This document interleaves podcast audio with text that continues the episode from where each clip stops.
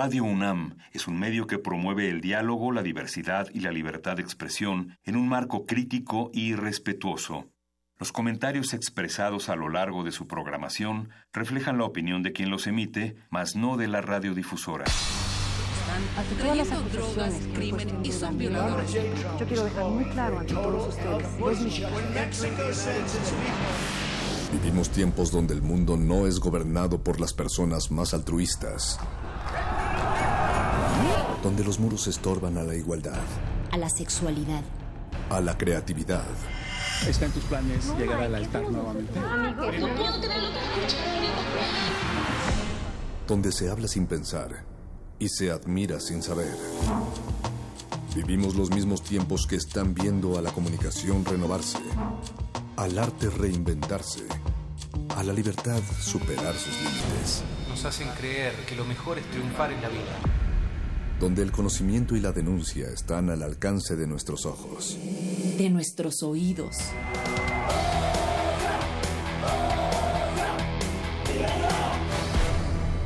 Resistencia modulada.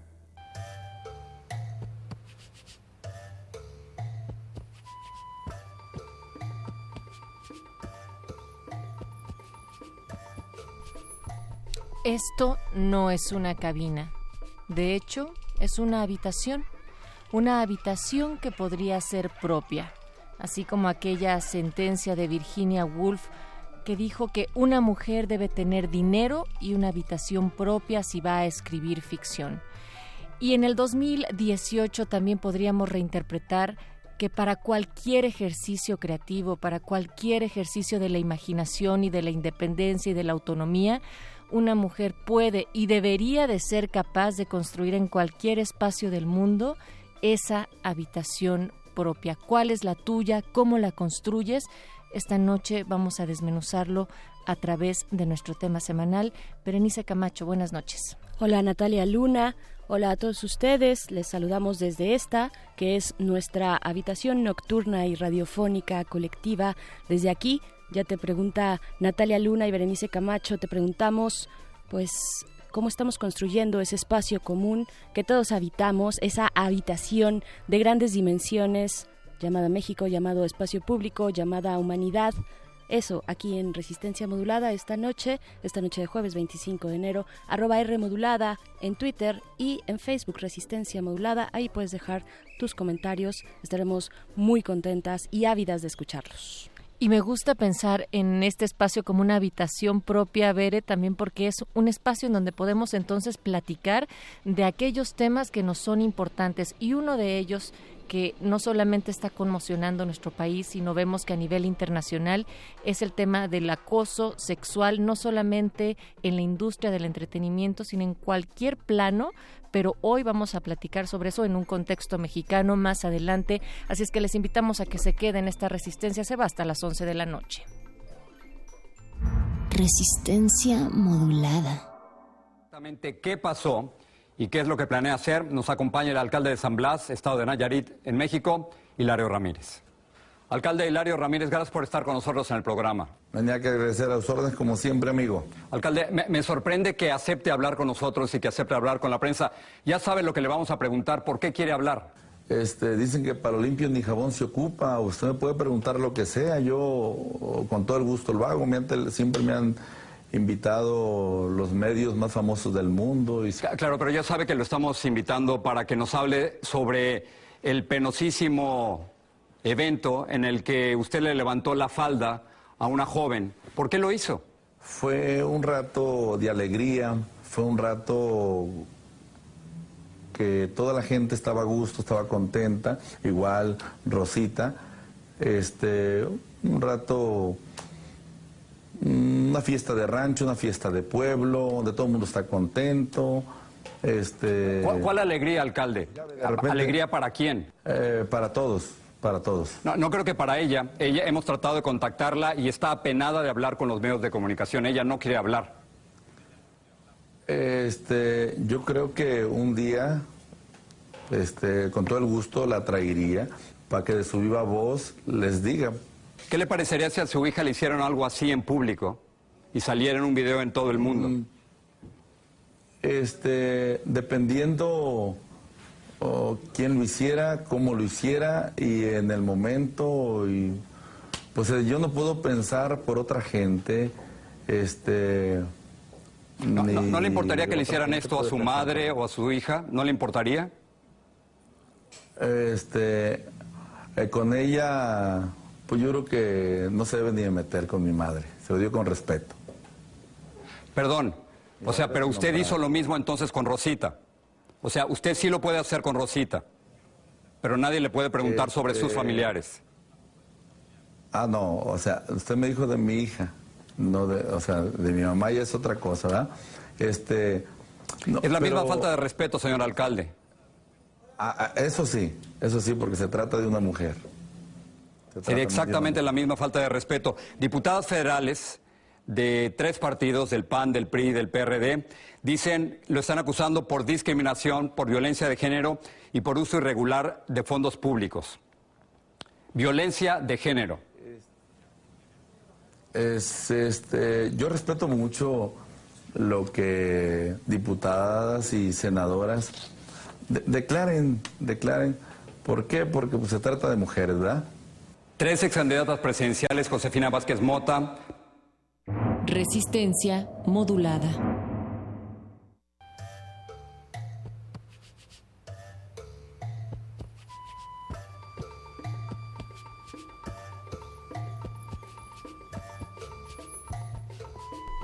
El ilustrísimo Hilario Ramírez Villanueva, alcalde del municipio de San Blas, Nayarit. Ya lo escuchaban ustedes ahí con esta cátedra de cómo tratar, tratarnos, tratar a las mujeres, pero eso sí, que no se metan con la madre ni con las mujeres de la familia, por favor. Estas son las historias. Bueno, además decir que este alcalde es el que dijo, bueno, pues yo no robo, nada más robo poquito, poquito, una, una rasuradita pero, pero en realidad no robo, soy, soy bastante honesto. Eso, eso es lo que dijo. Y es solamente una de las historias que llenan nuestra cotidianidad, no solo en, no solo en México, no solo en los distintos municipios de este país, sino también en todo el mundo, Natalia Luna. Esto se da por todos lados y es precisamente de lo que vamos a hablar esta noche de lo que hemos estado hablando durante esta semana en Resistencia Modulada. Bienvenidos, bienvenidas, orejas atentas a este llamado nocturno radiofónico que inicia ya cuando son las 8 con 13 de la noche. Ahí pensaban que tendríamos que crear el siguiente hashtag Tepeco. Tepeco, Tepeco. Y por ello te estamos preguntando a ti, Resistencia, en esta habitación en donde podemos platicar sobre todos estos temas.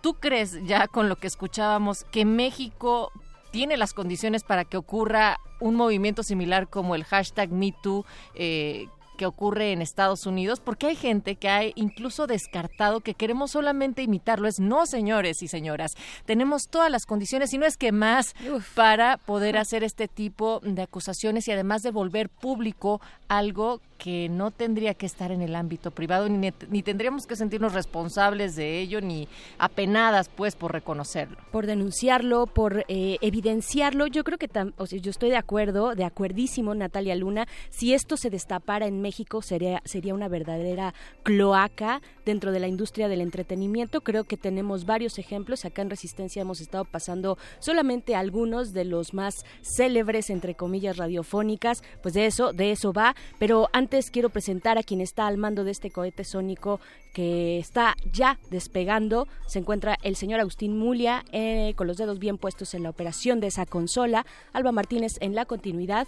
Y también hay alguien en producción ejecutiva brillando el otro lado con una cachucha, Eduardo Luis desde Venezuela, Caracas, Venezuela. Les saludan también a todas y todos ustedes. Todas las áreas de la resistencia que se pone en femenino y que reconoce esa chamba.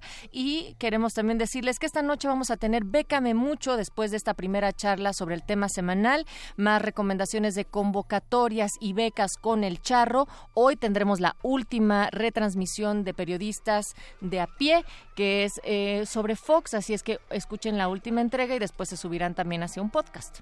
Así es, no se lo pierdan aquí antes de las nueve de la noche va a suceder eso y después llega Cultivo de Ejercios, van a tener a Manitas Nerviosas que ya con ese nombre, bueno, yo lo quiero escuchar, eh, nuestro laboratorio sonoro en la resistencia y después también Glaciares antes de terminar esta emisión de jueves. Ellos llegan con música para andar en dos o cuatro ruedas sobre patines y patinetas, esto en Glaciares a las 10 de la noche.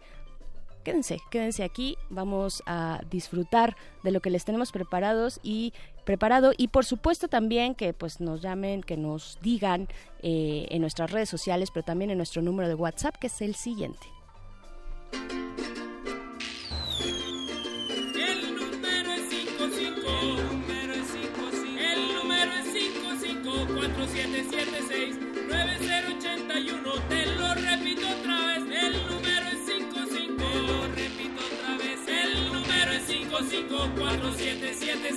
9081, festejando aquí otra vez, festejando aquí otra vez, festejando aquí otra vez.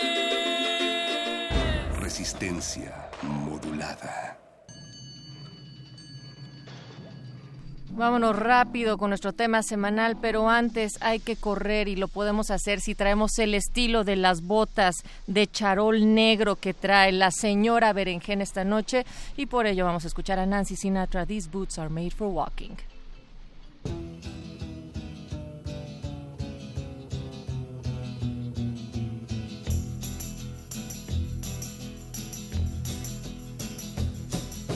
You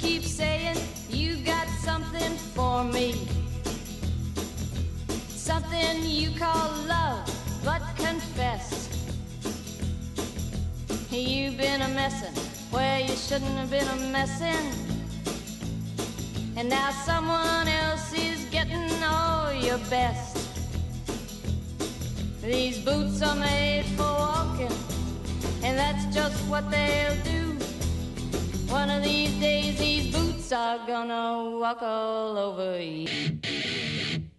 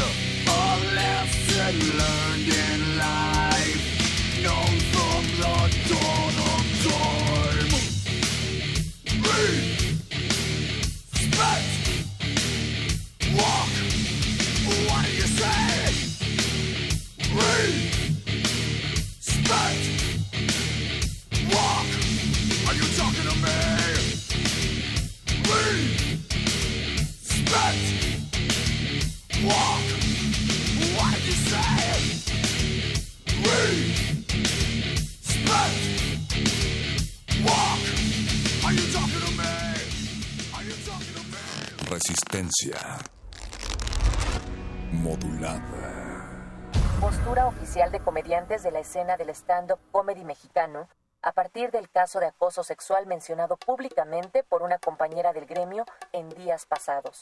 Las comediantes de la escena del stand-up comedy mexicano Abajo Firmantes estamos convencidas de que el silencio es el principal cómplice de la violencia de género y fortalece la impunidad, por lo que hemos decidido expresar públicamente lo siguiente. Es impactante descubrir y aceptar que junto a nosotras, entre amigos, colegas de comedia y personas que admiramos, existe el hostigamiento, el acoso y la violencia de género como parte de la convivencia. No estamos de acuerdo.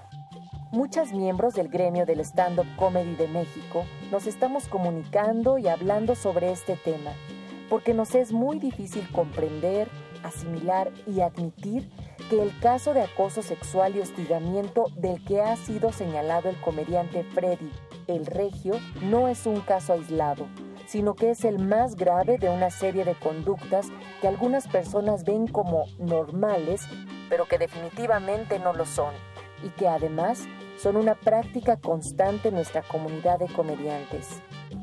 Es y seguirá siendo una lección para todas y nos hemos unido para que nuestra voz sea escuchada como una comunidad de un gremio que crece día a día. Es de suma importancia crear un ambiente laboral sano en donde nos sintamos todos libres de ser, actuar y expresarnos. Aplaudimos la actitud de varios compañeros que se han sensibilizado y sumado a esta acción de manera solidaria y no a la defensiva, genuinamente preocupados por todos los integrantes de nuestra comunidad para que todos tengamos seguridad y tranquilidad al desarrollar nuestra labor. Es necesario poner un alto al hostigamiento sexual y violencia de género. Es hora de actuar, pero para realizar un cambio tenemos que iniciar por educarnos, comprender qué conductas son normales y cuáles no. Firman 76 mujeres involucradas en el medio del stand-up. Basta de hostigamientos, tocamientos, abusos y acosos. Ya estuvo. Resistencia modulada.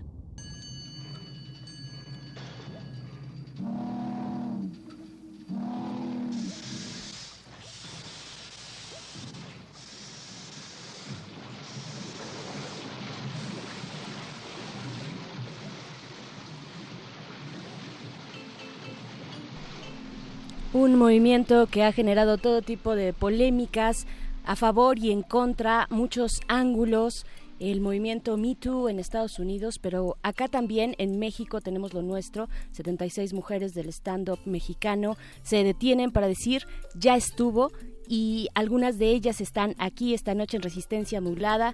Natalia Luna, vamos a presentar primero a Mir Ramírez, ella es comediante, estandopera y también una de las integrantes de este movimiento, de este frente, hashtag ya estuvo, bienvenida Mir. Muchísimas gracias por recibirme. También anda por acá Adriana Chávez, ella es comediante, estandopera y e integrante también de Ya estuvo.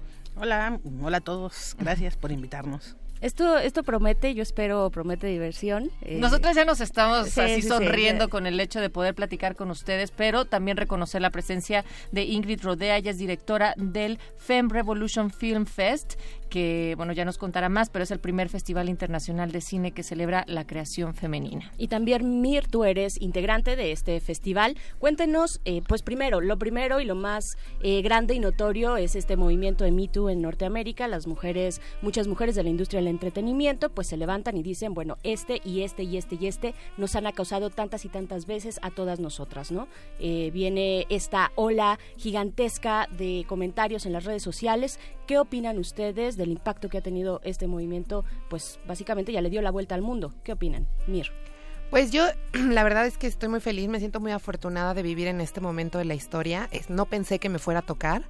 Eh, yo siento que los casos de acoso y de violencia de género han sido constantes, han sido una realidad desde siempre. Sin embargo, la posibilidad, o al menos lo que yo sentí cuando vi a la primera chica que denunció a, a Weinstein, eh, al entender al hombre, a, este hombre como un pues como una persona con mucho poder hasta arriba de toda la estructura y a ella como alguien que siempre se, se podría pensar que está en desventaja, el poder de la denuncia, el poder solamente de describir lo que le pasó y ni siquiera, eh, porque muchas veces los medios de comunicación, igual y entraremos ahí como que hacen una telenovela del rollo, ¿no? Entonces se vuelve así como ya, como, como las cadenas de amargura y alguien sale volando por unas escaleras y me salió un parche y así, ¿no? Y como lo que a mí me gusta de este tipo de denuncias es que las chicas que, empezaron a hacerlo solo contaron su historia, o sea, no, no hay chispitas de colores, no hay azul, solo contaron su historia y eso movió a muchas más mujeres que aunque no tuviéramos nada que ver con el hecho, nos pusimos a pensar, quizás esto va mucho más allá de la notoriedad que yo pueda tener personalmente, sino puede gestionar una prevención. Eh, realmente esto puede hacer que otras chicas se sientan con la posibilidad de denunciar y que se pueda prevenir un acto como mayor, ¿no? Y en este caso, pues es evidente que en el caso de Harvey Weinstein, pues funcionó, y en el caso de Louis C.K. funcionó, y se empezó a volver algo tan grande que hoy las conversaciones que yo tengo incluso con los hombres en la comedia en México, pues sí son desde el ya tenemos, ya, ya estamos nerviosos, ¿no? Estamos nerviosos, no sabemos qué tan, qué tan pesado se va a poner, este, a quién le van a quitar qué, qué va a pasar, y entiendo que este es un terreno, pues, eh, es, es, un terreno, digamos, sensible, ¿no? Porque es, de pronto salen como otros comunicados y Catherine Deneuve y unas francesas dicen que no, que ya estamos exagerando mucho, y, y, pero sin embargo, me parece que, bueno, pero sin embargo son las casas, ¿verdad? Sin embargo, este, me parece muy importante que esta conversación se dé y que, y que se abran estos espacios para que nosotros... Eh, en, empecemos a entender una nueva construcción del mundo que no esté basada en una relación de poder de ningún lado hacia ningún lugar. Tal es el caso de ya estuvo. ¿A poco hay acoso sexual en el medio de estando pero, Adriana? Eh, pues mira, a poco sí, o sea, nos cuesta trabajo. Sí, creerlo. yo lo sé, yo lo sé, sobre todo porque creo que no. Mira, creo que tenemos de partir de que el stand-up es el reflejo de la sociedad. ¿No? Entonces yo creo que lo que nos puede espantar del stand-up eh, es lo que nos puede espantar de nuestra propia sociedad. ¿no? Este, eh, y esa parte es la que, la que a veces nos, atemoriza a nosotras como integrantes de esa, de ese gremio, eh, es decir, eh, de qué estamos, de qué estamos rodeadas y qué es lo que estamos y hacia dónde vamos. Entonces, ver el resultado de movimientos como Me Too y todo esto que se ha ido eh, haciendo cada vez más fuerte, pues también nos espanta a nosotras, ¿no? O sea, porque una de las cosas, una de las preocupaciones que tenemos nosotros es no queremos lastimar nuestro propio gremio, no, no queremos lastimar a nuestros propios compañeros, queremos entender a, lo que nos está sucediendo y, y, hacia dónde estamos yendo. Entonces eh, empezamos a mover como estas piedras enormes que están obstaculizando la, la, la visión de, de lo que queremos vivir como, como parte de un gremio y nos dimos cuenta de esto, nos dimos cuenta de que si aún realmente no existen casos graves eh, o demasiado, eh, no sé, como sin demeritar lo que haya sucedido o no, eh, no hay algo como como que obstaculice un, un movimiento de stand-up en México. O sea, y, y, creo que estamos en un momento muy a tiempo porque la mayoría nos conocemos. O sea, todos, esto, esto empezó hace ocho años, nueve años y nos conocía y nos conocemos todos nos conocemos la, la, cara la risa la voz este el humor y todo. Entonces creo que estamos en un momento perfecto para decirnos ya estuvo sin decirnos sabes qué ya me tienes hasta ¿no? o, o, empezar con situaciones más graves no este creo que es el momento idóneo para que nosotros como como hermanos de un gremio podamos este ponernos de acuerdo y empezar a, a cambiar un poquito la historia. Y eso es lo valioso de ya estuvo no que no es no es como un movimiento eh, totalmente de, violento o de violento en cuestión de respuesta, no, sino no, no, no queremos quemar nada ni a nadie. Eh, lo que queremos es que las cosas cambien, que dejen de suceder las cosas. Y, y eso lo estamos proponiendo desde la información, desde la plática, desde la convivencia, desde... Y bueno, a mí me costó mucho trabajo porque soy muy, muy este no iba a decir este, dilo, me... dilo. pues soy muy pedera pues no entonces eh, me costó trabajo como entender esto no me, me costó entender eh, a, a, digo con Mir y con otras chicas que están dentro del, del movimiento me decían este no no todo lo podemos arreglar así no este y sobre todo porque estamos comenzando, ¿no? O sea, ¿para qué nos vamos a atacar antes de, de, de ser algo, ¿no? Lo cierto es que hay mucho enojo. ¿no? Sí, hay sí, enojo, sí, hay indignación y hay muchas ganas de que esto pare porque sigue sucediendo a todos los niveles, en todos los espacios, todos los días, ¿no? Que- cuéntenos, entonces, ¿de qué va? Ya estuvo. Hashtag ya estuvo para ustedes que están allá afuera escuchando. Pueden acercarse a las redes sociales, en Twitter particularmente. También tienen una página de Facebook. Hashtag ya estuvo para que pues vayan ustedes hurgando y viendo de qué estamos hablando exactamente. ¿De qué, ¿De qué se trata? ¿Cómo llegan ustedes al punto de decir, a ver, estamos lo suficientemente enojadas, eh, molestas? ¿Cuál es eh, eh, ese punto de explosión? Y dicen, vamos a sacar esto. Eh, bueno, todo em, eh, surgió a partir de, de una denuncia este, que hice yo. Este, sin ninguna, me da mucho gusto poder decir esto así en público, sin ninguna intención de que esto ocurriera. O sea, como, como yo fui y lo hice, em, y lo hice totalmente con, con la cabeza en que, en que en el futuro esta, esta actitud de este comediante no se convirtiera en algo más peligroso. Con, con- con el objetivo de que no hubiera alguien dañado realmente o, irreparablemente por él. Eh, y ya, ¿no? Y la verdad es que yo pensé que yo estoy acostumbrada, yo trabajé mucho tiempo en empresas y estoy acostumbrada como que, o estaba acostumbrada a que este tipo de denuncias pues eran como de, ay, bueno, sí, bye. Y de pronto empecé a tener un montón de notoriedad la historia y me empezaron a buscar de bastantes medios. Este, se empezó a hacer una bola de nieve gigantesca para la que yo no estaba pre- preparada porque pues a mí me siguen como mis tías en mi fanpage, ¿no? Y entonces de pronto eh, em- se empezó a citar un montón de cosas que yo había publicado. em, y lo que ocurrió fue que eh, este comediante ya mandó a una conferencia de prensa en la que declaró públicamente que yo estaba haciendo esto por llamar la atención. Típico. Sí, ¿no? ¿no? Quieren, quieren el notoriedad, hashtag. quieren el reflector, Que hashtag. nadie ¿no? me hacía caso en mi casa. Ajá, Saludos a mi mamá. Y entonces em, pasó eso, ¿no? Y, y yo eh, empecé a recibir desde el principio, desde el momento en el que yo puse el posteo, empecé a recibir una cantidad de mensajes, de inbox, de mails. La gente se metía a mi Twitter, buscaba mi mail y me mandaba su propia historia. Este, hombres y mujeres. Y entonces me, em- me empecé a sentir como extrañamente apoyada por una sociedad que yo no conocía, de, de pura gente extraña que se sentía tocada como por, por esto, que pues como todos sabemos es sistémico y está ocurriendo en todos lados, entonces no es una historia precisamente que me pertenezca, sino es la historia de todos. Y a partir de que este chavo sale y dice que, que lo hice por llamar la atención, la verdad es que yo tuve muy poco que ver en lo que ocurrió del otro lado y por eso me gustaría pasarle la palabra a Adriana porque cayó, o sea, de pronto yo empecé a recibir un apoyo brutal de un montón de mujeres estando peras que me llamaron personalmente y me dijeron, no está bien. Y entonces, gente como Adriana, gente como Mónica Escobedo, gente como Sofía incluso, este, que, que se enojaron mucho con, con este comediante y con esta, con esta aseveración de pues es que está de moda y se quiere colgar de mi fama y lo hace por llamar la atención. Y entonces eso indignó a mucha más gente de lo que, que, de que ya estaba indignada, ¿no? Y entonces, bueno, del otro lado, no sé cómo haya sido para ti, Adriana.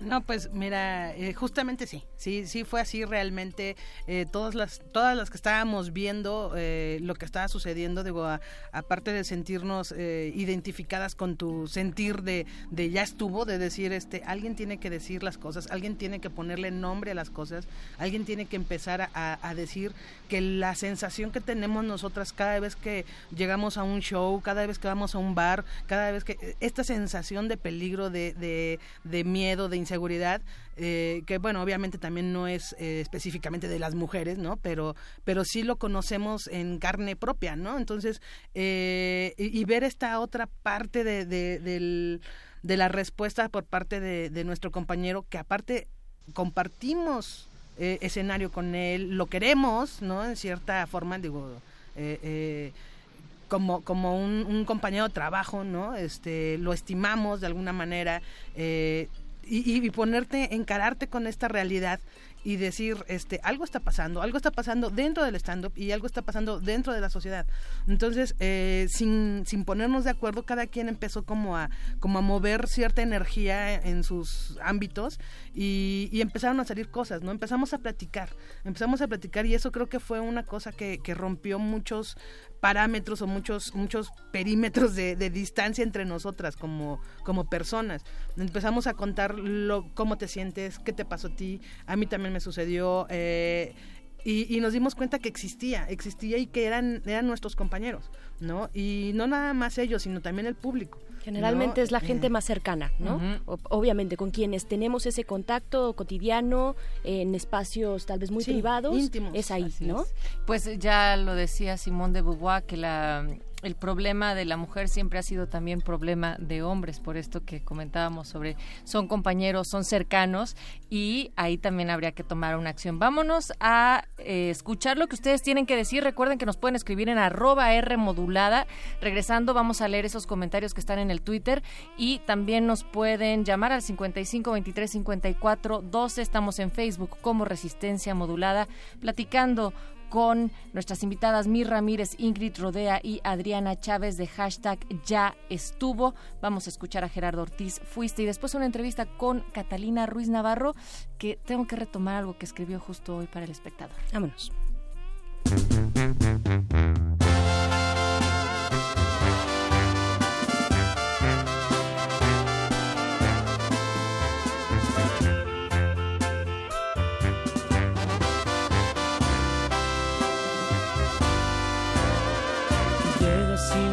El cuerpo y te llevas mi alma, bien sabes lo que siento. Me ilusionas, me juras y en algunas perjuras que yo soy tu deseo. Tienes un sabor a mentira que seduces mi vida, eres tú tan divina y me hierva tu aliento y el olor de tu cuerpo. Tú sabes lo que siento.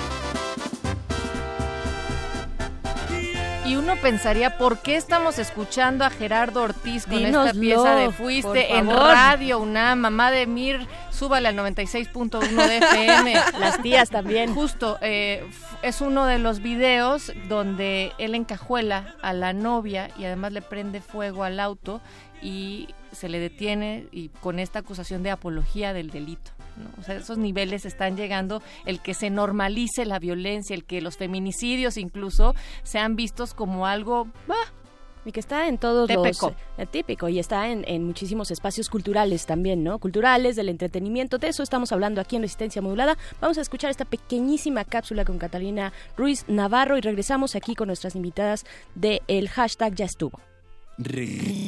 Resistencia modulada.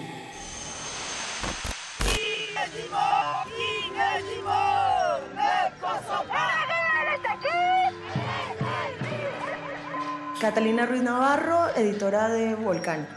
A mí me parece que el movimiento MeToo es un movimiento excelente porque parte de una plataforma que tiene impacto en todas partes del mundo y porque parte de empezar a denunciar a hombres que son tremendamente poderosos. Creo que lo que tenemos que hacer ahora es bajar la bola un poco a lo local, empezar a encontrar a estos hombres con poder que en nuestros contextos laborales o académicos están usando ese poder para acosar y para abusar de las mujeres y empezar a destaparlos. Espero que tengan mucho miedo, queremos ir por todos y tarde o temprano lo haremos. Me Too es un movimiento en donde las mujeres en Hollywood empezaron a decir, ay, a mí también me han acosado, a mí también me han acosado, a mí también me han acosado. Eh, y resultó que a todas las habían acosado, y un poco como nos pasó acá en Latinoamérica con mi primer acoso. Pero el Me Too eh, sobre todo está hablando de hombres que han acosado a las mujeres desde unas situaciones de poder que les están jodiendo la vida. Creen que es cualquier cosa, pero que a uno el jefe lo acose o incluso lo viole, le puede impactar profesionalmente tremendamente, cambiar la vida y pues eso no es una cosa de juegos y hasta ahora se ha tomado como si no fuera nada.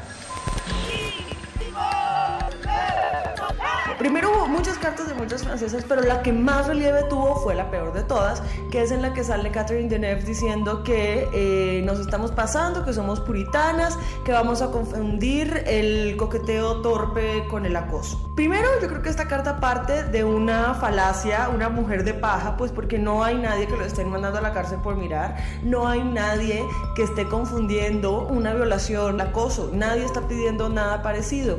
Eh, sí queremos una forma de sexo que sea diferente, una forma de sexo en donde el consentimiento de las mujeres, los deseos de las mujeres y los gustos de las mujeres importen. Y somos todo lo contrario a mujeres puritanas. Esto es un movimiento que lo que quiere es que tengamos relaciones sexuales más consentidas, sanas, bienvenidas, y de eso se trata el Me. Resistencia modulada.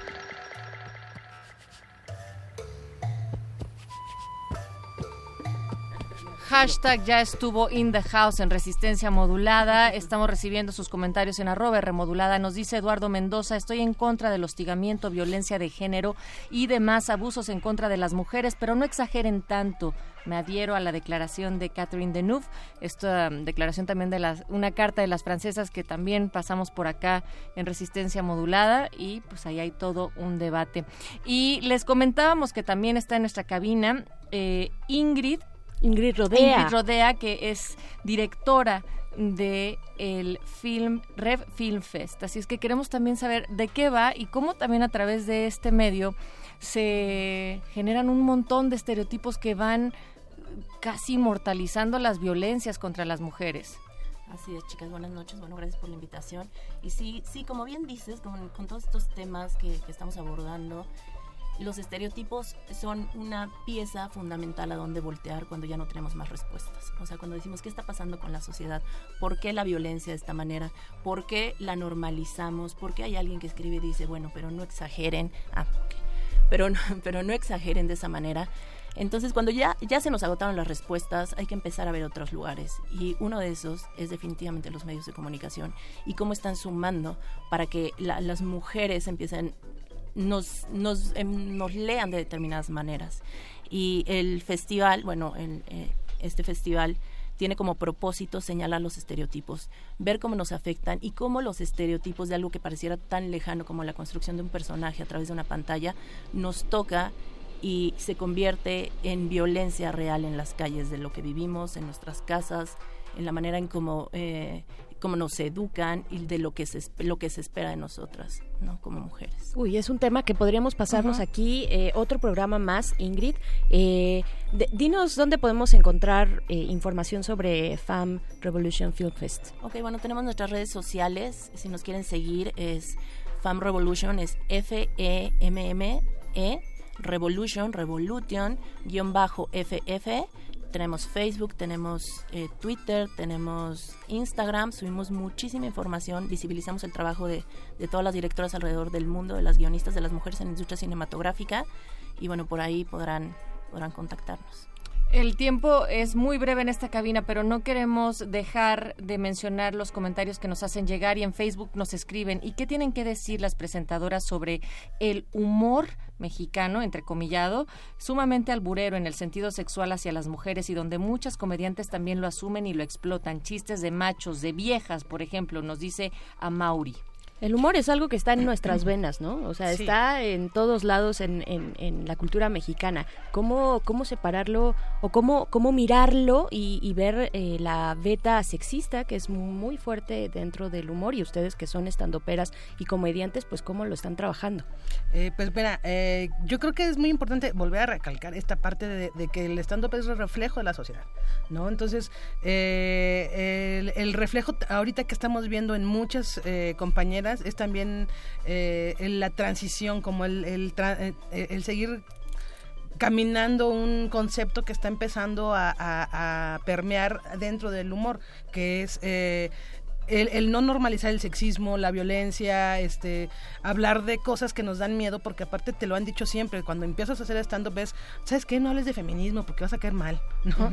Entonces creo que Nos muchas... poner a- chistoso. Sí, no, Ajá, no, no es gracioso, gracioso, ¿no? porque puedes oír mil veces un, un, un un chiste sobre violación o pégale a la mujer o que se vaya a la cocina, pero no hables de una feminista porque entonces ya olvídalo, ¿no? Entonces nos hemos creído esa mentira mucho tiempo, ¿no? Entonces ahorita creo que es el momento donde justamente muchas están cuestionando y qué tal si no, ¿no? Entonces varias estamos subiendo al escenario con, con una bandera diferente y con una oportunidad de, de, mostrar que, que existe el humor sin llegar a estos grados de, de sexismo y, y sobre todo sin mutilarnos, ¿no? Como personas, porque no, no lo vives, o sea, yo quiero tener esta libertad de, de ser y cuando subo a un escenario resulta que no puedo ser porque tengo miedo de que no se rían o de que no me den chamba. Entonces creo que este miedo de mutilarnos, eh, automutilarnos como personas está terminando y se está viendo en el cambio, ¿no? No sé, Ramírez.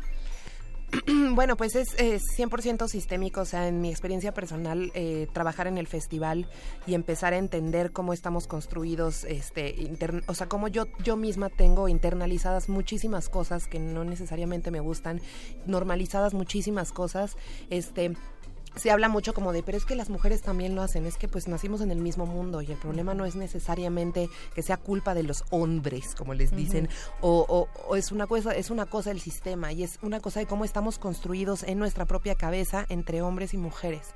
Y me parece muy importante hablarlo en el humor, pero también me parece muy importante verlo como lo, como es, o sea que esto ocurre en la industria del entretenimiento a todas luces, porque la industria del entretenimiento tiene una voz. eh, yo tuve la oportunidad de denunciar de manera pública porque soy una, una figura pública, pero ¿qué pasa con todas esas chicas, con todas esas personas que están en empresas, en el gobierno, el, el- el mismo y famoso catálogo de Televisa? O sea, ¿de qué manera se está comerciando con el estereotipo de que la mujer o con la idea de que la mujer pues es, es la mujer y no somos muchos tipos de mujeres y, que somos un objeto, ¿no? Un objeto para el deleite y el disfrute de los hombres. Entonces, para mí... eh, es una pregunta medio capciosa porque creo que lo que tendríamos que empezar a ver es cómo tenemos internalizados nosotros, como dice Adriana, nuestra propia mutilación, el no aventarnos a decir ciertas cosas o el no querernos salir en realidad de la caja porque siempre, porque nos educaron para agradar. Y esa es la parte yo creo que más compleja de esto y me parece muy importante verlo a nivel macro, ¿no? No está ocurriendo solo en la industria del entretenimiento, no está ocurriendo solamente en el humor, está ocurriendo en todos los rincones del mundo. Pues ya estuvo y también ya estuvo de nada más hablar de esto de vez en cuando, sino el efectivamente abrir estos espacios como ustedes lo están haciendo, como nosotras y queremos seguir pues platicando sobre ello, pero además denunciándolo, Berenice. Así es, y queremos también saber dónde las encontramos a ustedes y dónde las podemos ir a ver y reírnos, y reírnos de nosotras Sí. y reírnos de los otros. Porque el y- feminismo y, sí es reírnos en general. Sí, sí, sí es chistoso. ¿Dónde, dónde las eh, encontramos, Mir? Bueno, pues yo eh, estoy en Twitter, Instagram y Facebook como arroba miriboquitas, con Y la primera ahí. Este, es un chiste, muchachos, no se Obviamente, saquen de no, onda, no se saquen de onda, sí, es, es un tema complejo en, en este país, por Este, supuesto. sí, ahorita mi mente me dijo... Miri Boquitas.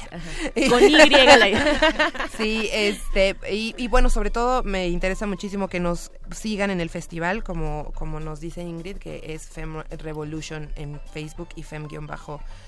FF en Instagram y en Twitter.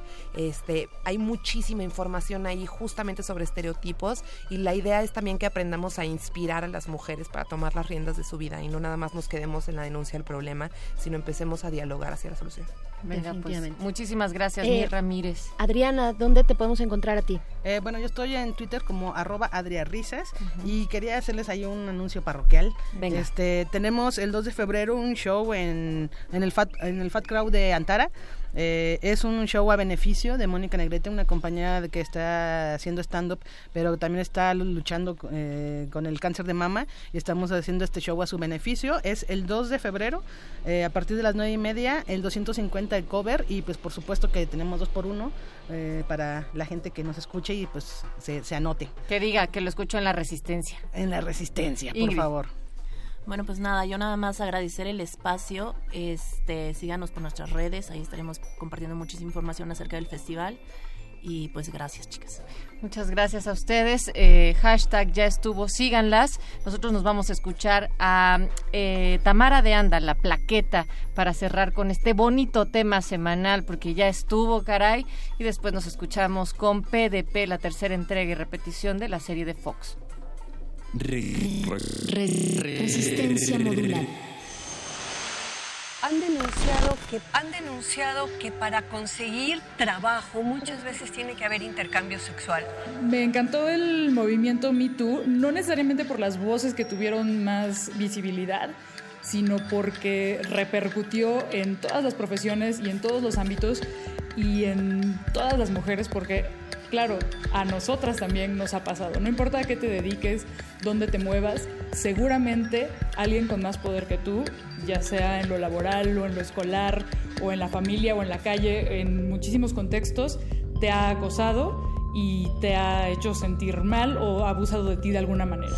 Eso fue lo más valioso, poner sobre la mesa, aprovechando esa visibilidad, eh, este tema que es tan, tan, tan grave y tan importante. Y la respuesta de las francesas me dio muchísimo coraje e indignación porque fue como querer echar para atrás algo que ya se había logrado. Eh, Es algo gravísimo y lo, lo estás desestimando, estás a, a ningunear a las víctimas y a decir que, que están exagerando cuando, pues sí, seguramente a ti no te han pasado cosas tan graves o no las has querido ver. El movimiento Me Too nunca habló de, eh, de, esos intentos torpes para ligar, porque eso por supuesto, todos hemos sido torpes para ligar. Está hablando de otra cosa, está hablando de abuso de poder. Lo que yo pensaba es que estas mujeres parece que nunca han ligado. Creo que aquí eh, los niveles de impunidad son tan, tan, tan, tan grandes que sí es un riesgo muy grande. Y no podemos definitivamente culpar a las mujeres que no están hablando, porque aquí no es tan fácil, entre que somos un país mucho más machista y que quizá no habría tanto apoyo de la opinión pública y que el poder de los grandes medios de comunicación es tan grande y tan compenetrado con el gobierno, es un monstruo demasiado grande, pero me encantaría que se pudiera y que se hiciera un frente de mujeres señalando ya con nombre y apellido a los acosadores y a los violadores y a estos güeyes que abusan de su poder. poder. Soy plaqueta, tengo 34 años y trabajo en diferentes medios de comunicación. Resistencia modulada.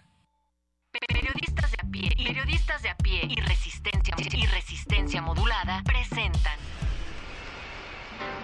México, 3 de julio del 2000.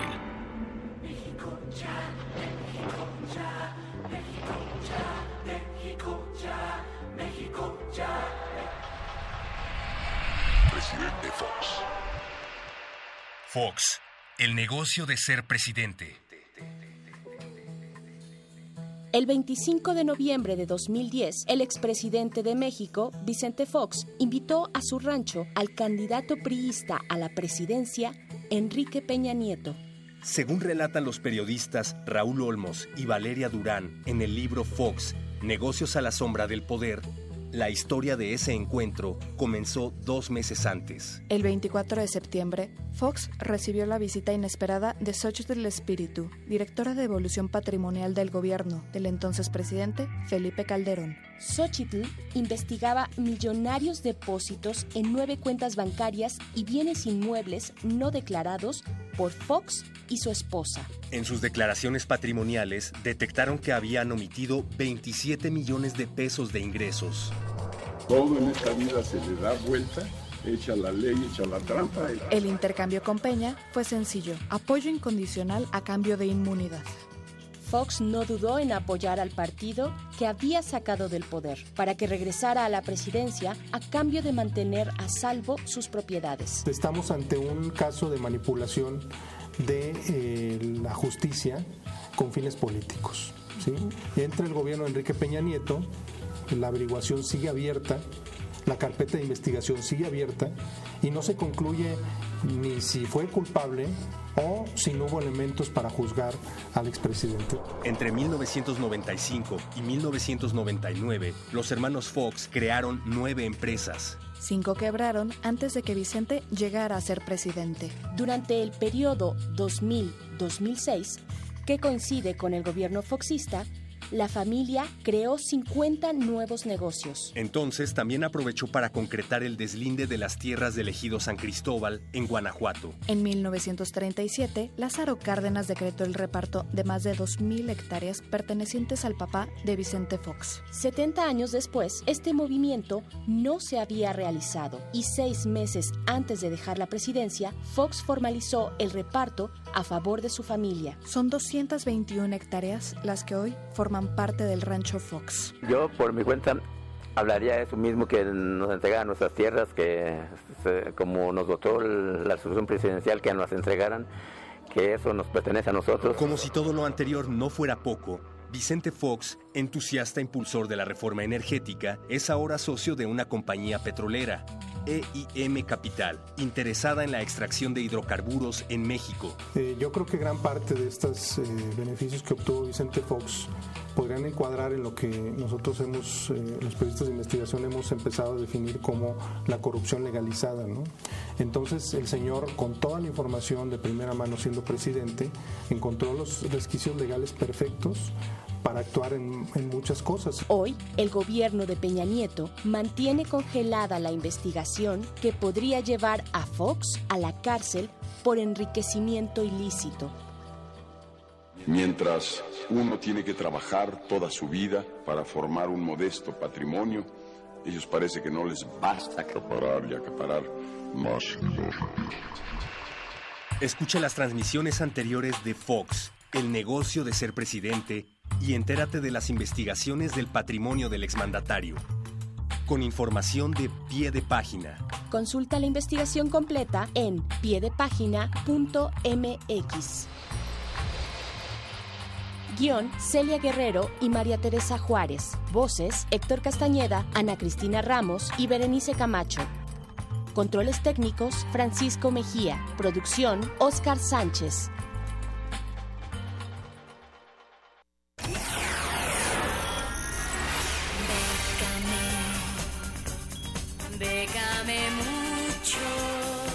Convocatorias de todos los sabores y latitudes para las mentes mexicanas. Toga y Birrete, especializados en resistir economías en decadencia. Décame mucho. Déjame mucho. Siempre hay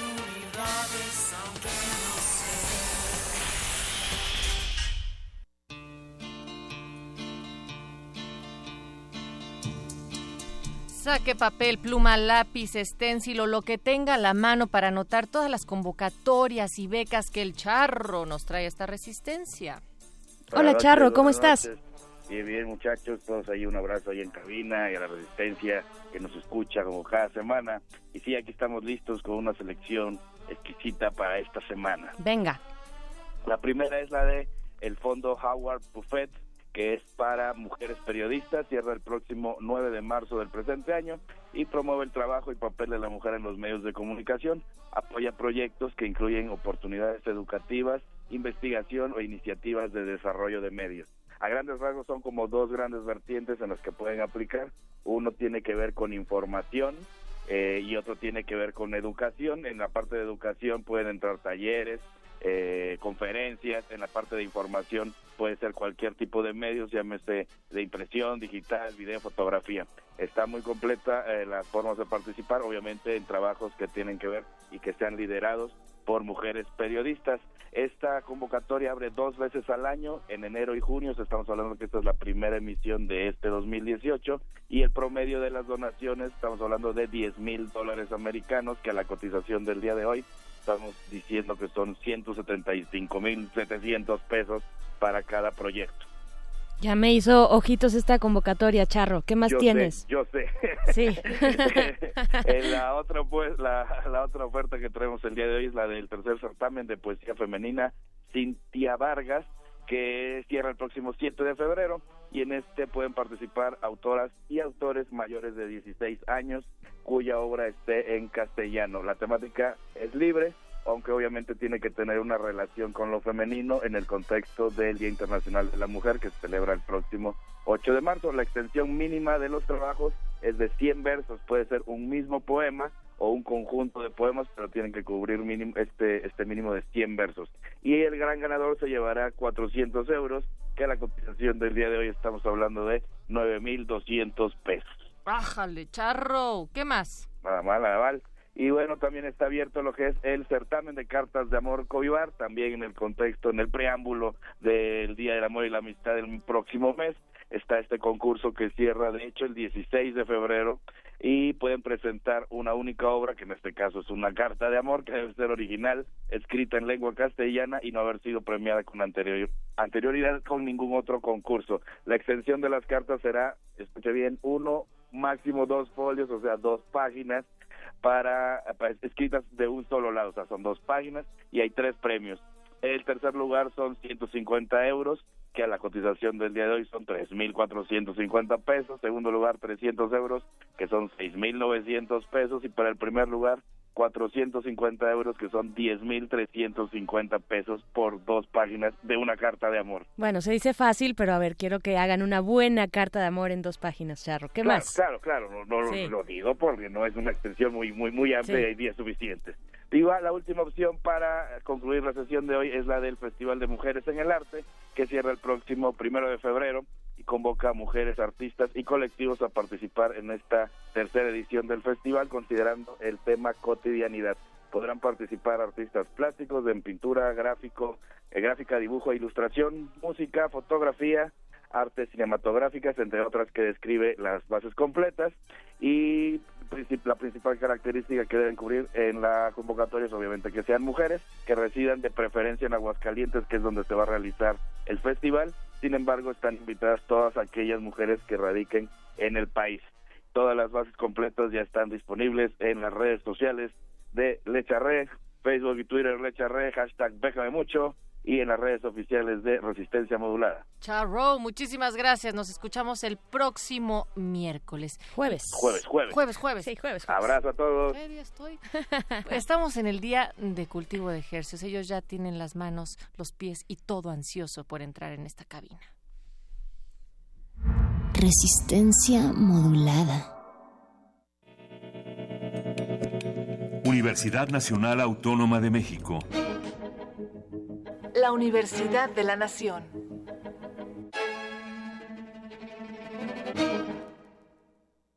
Durante años hemos trabajado en proteger el medio ambiente y el bienestar animal, pero entendimos que protegiendo solo el medio ambiente, la otra mitad era vulnerable, porque muchas de nuestras necesidades básicas siguen sin ser atendidas. Por eso decidimos proteger también el otro medio ambiente, el de la seguridad, impulsando propuestas como la cadena perpetua, la educación a través del sistema de becas, la salud y la economía.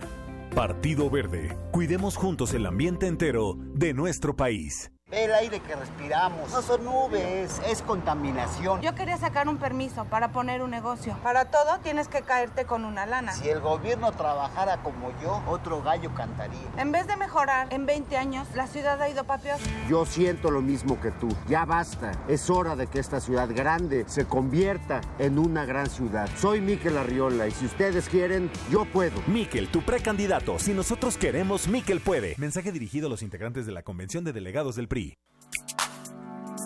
El Diplomado de Locución y Principios de Actuación, Creación en Voz, cambia sus fechas. Iniciamos el 7 de febrero. 240 horas con opción a titulación y para público en general. Lunes y miércoles de 11 a 15 horas. Imparte Tessa Uribe. Informes en www.radio.unam.mx 5622-9470. Extensiones 84226 y 84229.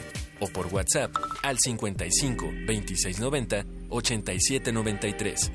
Convocan la Facultad de Ciencias Políticas y Sociales de la UNAM y Radio UNAM. En estos difíciles momentos que nos ha tocado vivir a causa de los desastres naturales, somos muchos los mexicanos que hemos apoyado sin dudar. Corre la voz, porque el apoyo debe continuar. Corre la voz, porque no debemos detenernos. Somos muchos los que estamos sumados para levantar México. Es hora de correr la voz para que sigamos aportando todos. El PRI escuchó el mensaje. ha entregado 258 millones de pesos y va a informar puntualmente en qué se está invirtiendo ese dinero. Primero, lo primero. Primero es México. PRI. Tú, que cuando ves las noticias del gobierno actual piensas, ¿estaríamos mejor? Con ya sabes quién. A ti que durante el gobierno de Calderón pensabas, ¿estaríamos mejor con ya sabes quién?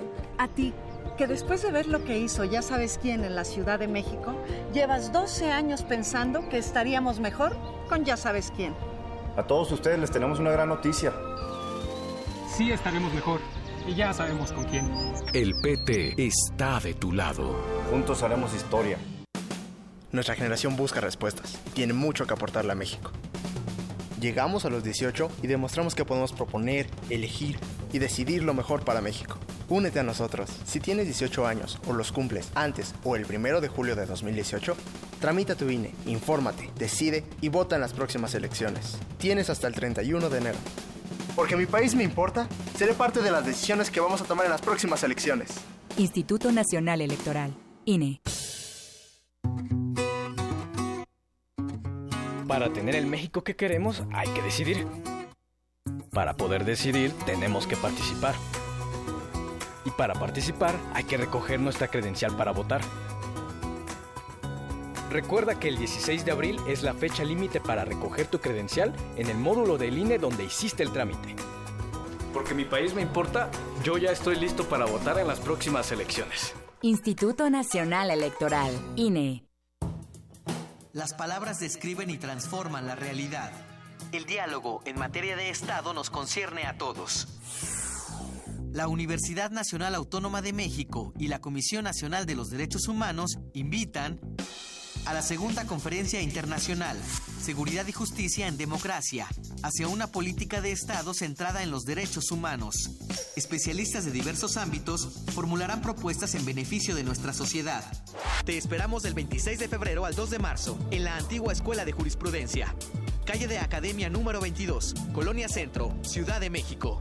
Para más detalles visita el sitio web www.seguridadjusticiaydh.com. Resistencia modulada.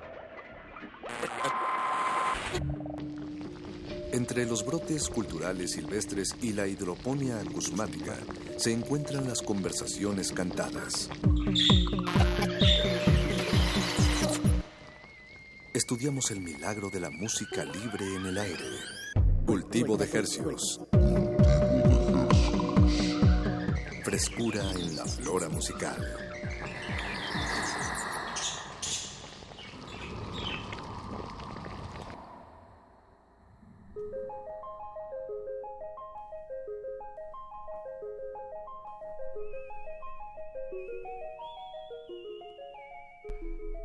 Organismos audiosensibles inmersos en una fría noche de invierno, bienvenidos al calor radiofónico emitido por Cultivo de Hercios. El calentón musical que vibra los lunes y los jueves en compañía de música recién hechecita y la hacemos llegar hasta sus oídos. Por la frecuencia de Radio UNAM 96.1 de FM. XEUN. Y también llegamos al planeta entero, a la aldea global, a través de nuestro portal en línea www.resistenciamodulada.com. Siendo hoy enero 25 del 2018 a las 21 horas con 8 minutos y corriendo el tiempo no para, damos inicio a este experimento radiofónico que hemos titulado Cultivo de Ejercicios. Les saludan desde estos micrófonos Apache o Raspi. Y su servidor Paco de Pablo. Mucho gusto, muchas gracias por su sintonía. Eso. Eh, pues sean bienvenidos a este espacio que, Musical. que hemos... eh, este, este es un espacio musical, así es. Es un espacio que hemos diseñado eh, a lo largo de cuatro años, ¿ya? Tres- Eh, tres casi medio. cuatro años. Tres y medio. Tres y medio, ok, ok, sí me estoy adelantando, perdón. Pero no, no, no era mi intención mentirles, solo estaba redondeando. Así como el 6.5 sube a 7 en algunas escuelas. Pues sean bienvenidos, en este espacio charlamos eh, sobre música, charlamos con músicos y celebramos el milagro de la música libre en el aire, que es esto que está sucediendo en este momento. Y aparte de estas propuestas frescas, eh, también los, les hacemos, les regalamos y les hacemos invitaciones a eventos eh, que suceden. Les regalamos las entradas. Las entradas Sí, para los eventos. Sí, pero ¿cómo voy a regalar el evento? Sí, es una buena pregunta. Sí, una buena pero- pregunta. Pero bueno, este, esta noche no es la excepción. Vamos a estar hablando con dos proyectos, eh, que es Manitas Nerviosas, un, un proyecto experimental de Monterrey. eh, a cargo de Mou. A cargo de. Eh, él va a estar tocando el sábado eh, en el cuarto aniversario de Ensamble. Y también vamos a estar platicando eh, con Borchi y su doble redoble. O solo con Borchi, pero sí sobre su doble redoble. Exactamente. que... Que también nos tiene una invitación y, y pa- nos va a regalar pases para este fin de semana, un evento de que está promocionando su nuevo disco. Pero es. pues empecemos con música. Paco. No se diga más, Apache. Vamos a escuchar a Borchi y su doble redoble. Este tema está nuevecito, se llama Num. Y en unos momentos más charlaremos con el mismísimo Borchi. Para que nos dé detalles. Eh, recuerden, están escuchando. Cultivo de ejercicios.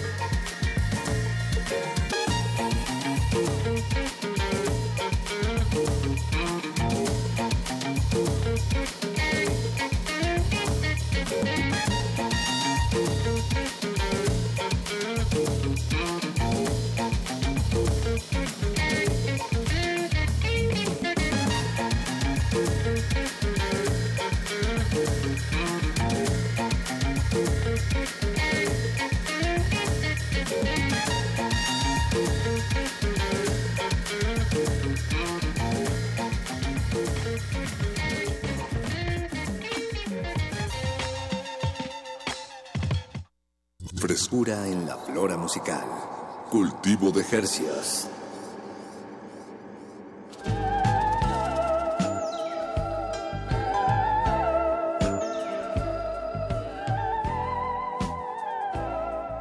Y estamos de vuelta en Cultivo de Ejercios. De ejercios. De Ejercios. Y lo que escuchamos fue a Borchi y su doble redoble. El tema se llama Num. Y tenemos el placer de que Borchi mismo, Pablo Borchi, nos acompaña aquí en cabina. ¿Cómo estás? Muy bien, hola a todos. Hola, Borchi. Bienvenido, Borchi. Gracias. Qué gusto me da que, que por fin nos acompañes en este espacio de Cultivo de Ejercios, porque ya habías venido antes. Ya había venido, ya los había escuchado desde mi auto. Bien, bien, bien. Qué gusto que te pudimos acompañar. Nos- tú, tú también nos has acompañado a nosotros en viajes de automóvil, en un programa de radio que tienes este, de cassette blog. Ah, qué chido. Los viernes en la noche, a las 12 de la noche, ¿verdad? A las 12, sí. A las 12, en punto de las través 12. de Ibero. O sea que yo jamás lo escucho. En Ibero 90.9. Así es, así es. Eh, pues Borchi, qué gusto que ya por fin se concretó esta visita, esta charla que estamos a punto de tener. Y me gustaría comenzarla preguntándote si el tema que acabamos de escuchar, Num, que se desprende de tu último, de tu último, de tu última producción. Mi primer disco LP. Ah, sí, los otros habían sido puros Ah, EPs. ok, puros EPs. Que se llama Carnaval Callejero Himnos de Club. Ahorita hablaremos más ¿Hablaremos sobre eso, pero primero tu pregunta, Yo, yo te quería preguntar, bueno, pues a mí me, me dio la impresión de que era muy cinematográfica la, la- la imagen sonora que, que me, a la que me remitía. Y la pregunta es si tú tenías eso en mente eh, antes de, o sea, si querías llegar a eso mi- mientras lo producías Intencionadamente. intencionadamente o qué, qué pasó ahí. Por Lo que- favor, no, bueno, es cine- cinemática, claro. Yo me imagino a Chuck Norris peleando con alguien. pero no, yo escuché el sampleo. Por suerte la banda es muy desconocida, pero eh, eh, me encontré ese hook al principio y La- que la trompeta, al el- param pam Ah, ya, ya.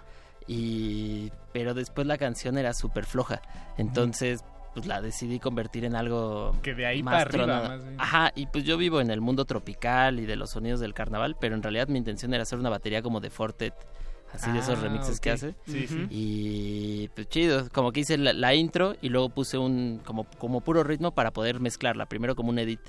Y después se la, se la mandé a Osferti, que es un chico belga que hace lo que yo hago, pero con jazz de, de Etiopía de los 70s, algo muy raro, pero chido. Y él empezó a meterle esa parte afrobeat y ya me la regresó y yo la acabé de producir. Y entonces quedó como banda de guerra versus ensamble afrobeat. Y chido. Bien, bien. Y eh, Osferti, ¿cómo diste con, con él? ¿Quién- Internet. Internet. Internet. sí, ¿verdad? Sí, no, ya, ya no sé por qué pregunto. Pero las Pero colaboraciones tienen truco porque tienes que encontrar el momento justo donde... Él eh, tenga tiempo y le interese. Sí, que él no sea más exitoso que tú, ni que crea que es más exitoso que tú. Ya. Eh, que justo le guste. Es muy difícil hacer colaboraciones por internet. Que se vea el entusiasmo en los mensajes que se comparten, Sí, ¿no? con todo.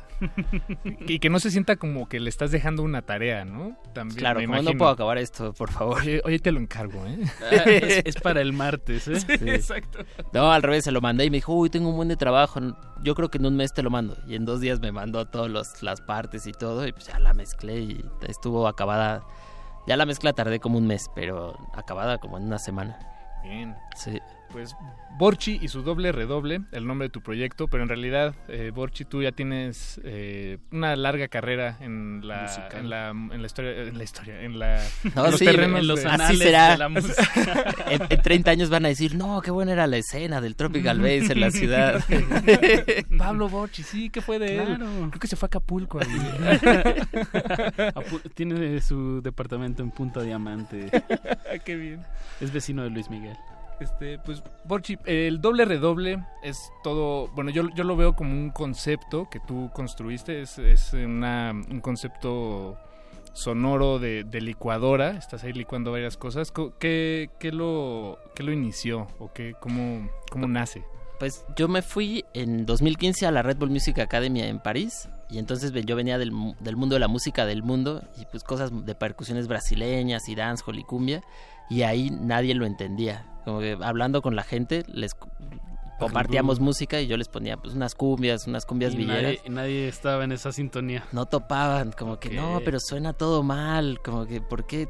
Y, y todo lo que vi ahí, las charlas eran de hip hop futurista y de house y de techno.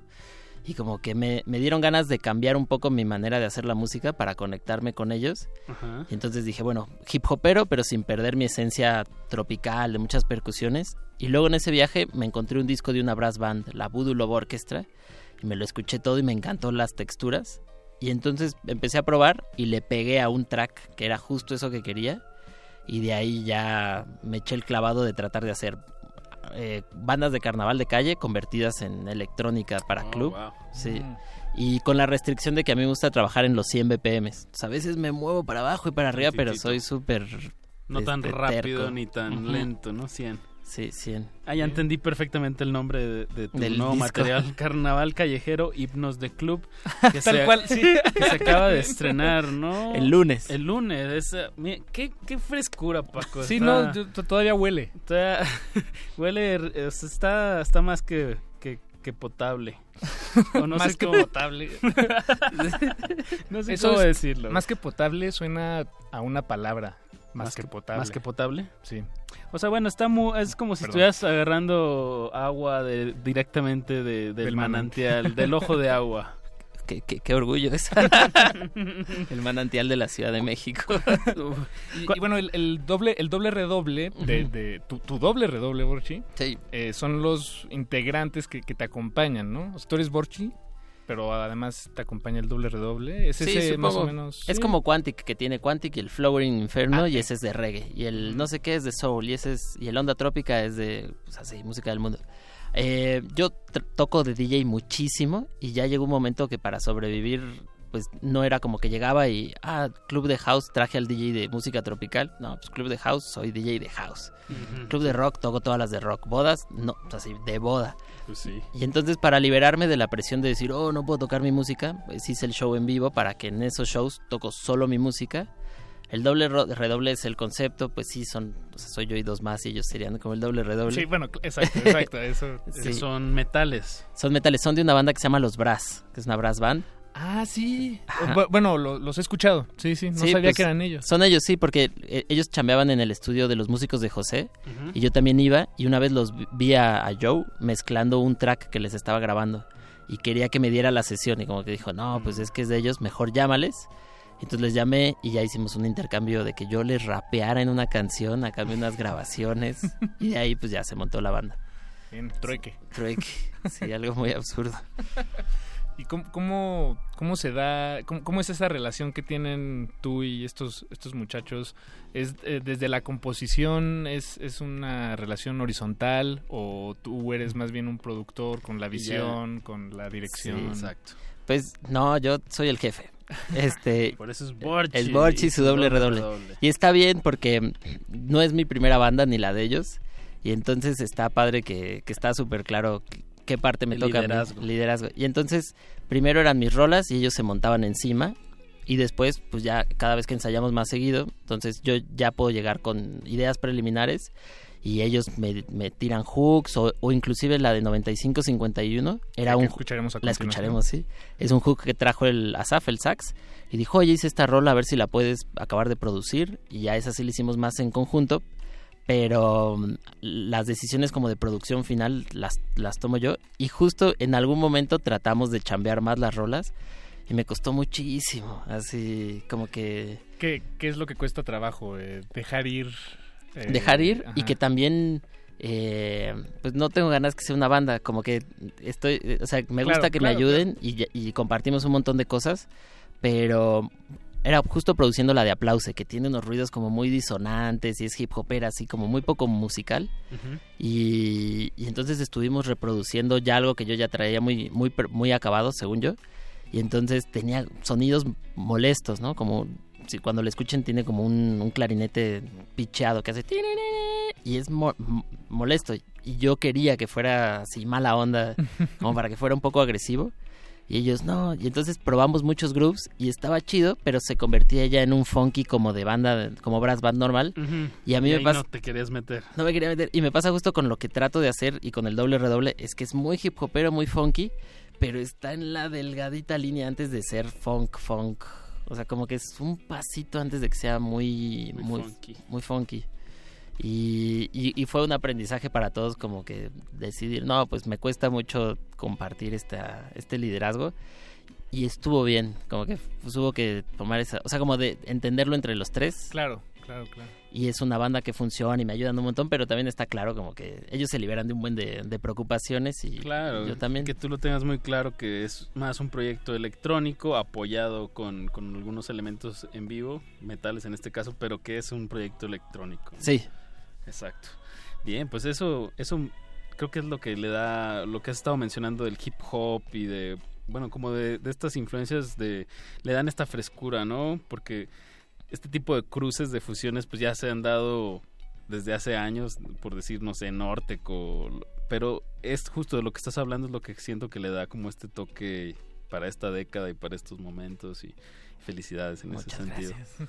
Bien. Pues escuchemos más música, Pache. Bien. ¿Qué Pues- vamos a escuchar?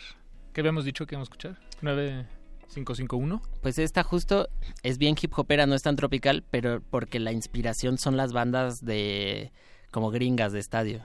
Entonces no es Ah, tan tropical, igual es de calle, igual son un montón de instrumentos, pero es más ajá, Ah, ya, ya, más funky, más, o sea, como que se libera de la parte tropical. Ok, ok. Bien, pues escuchemos a Borchi y su doble redoble. Recuerden, están en Cultivo de Hercios.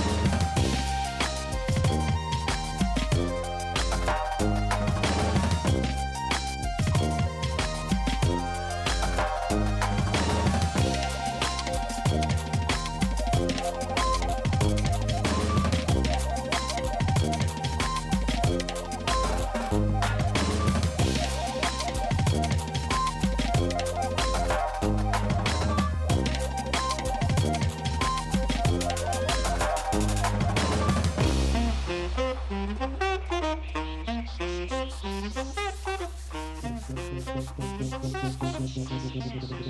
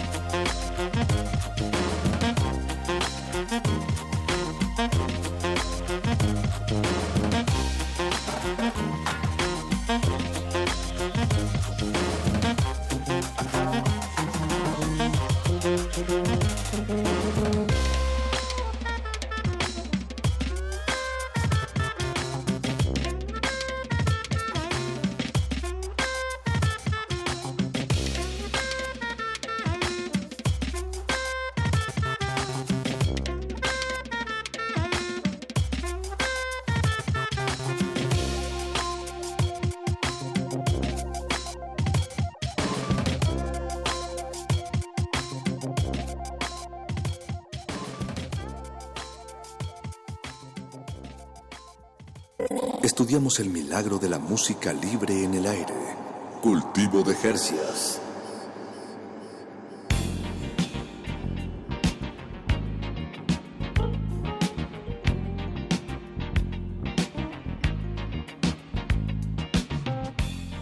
Estamos de regreso en cultivo de hercios. De hercios. Siendo las 21 horas con 29 minutos.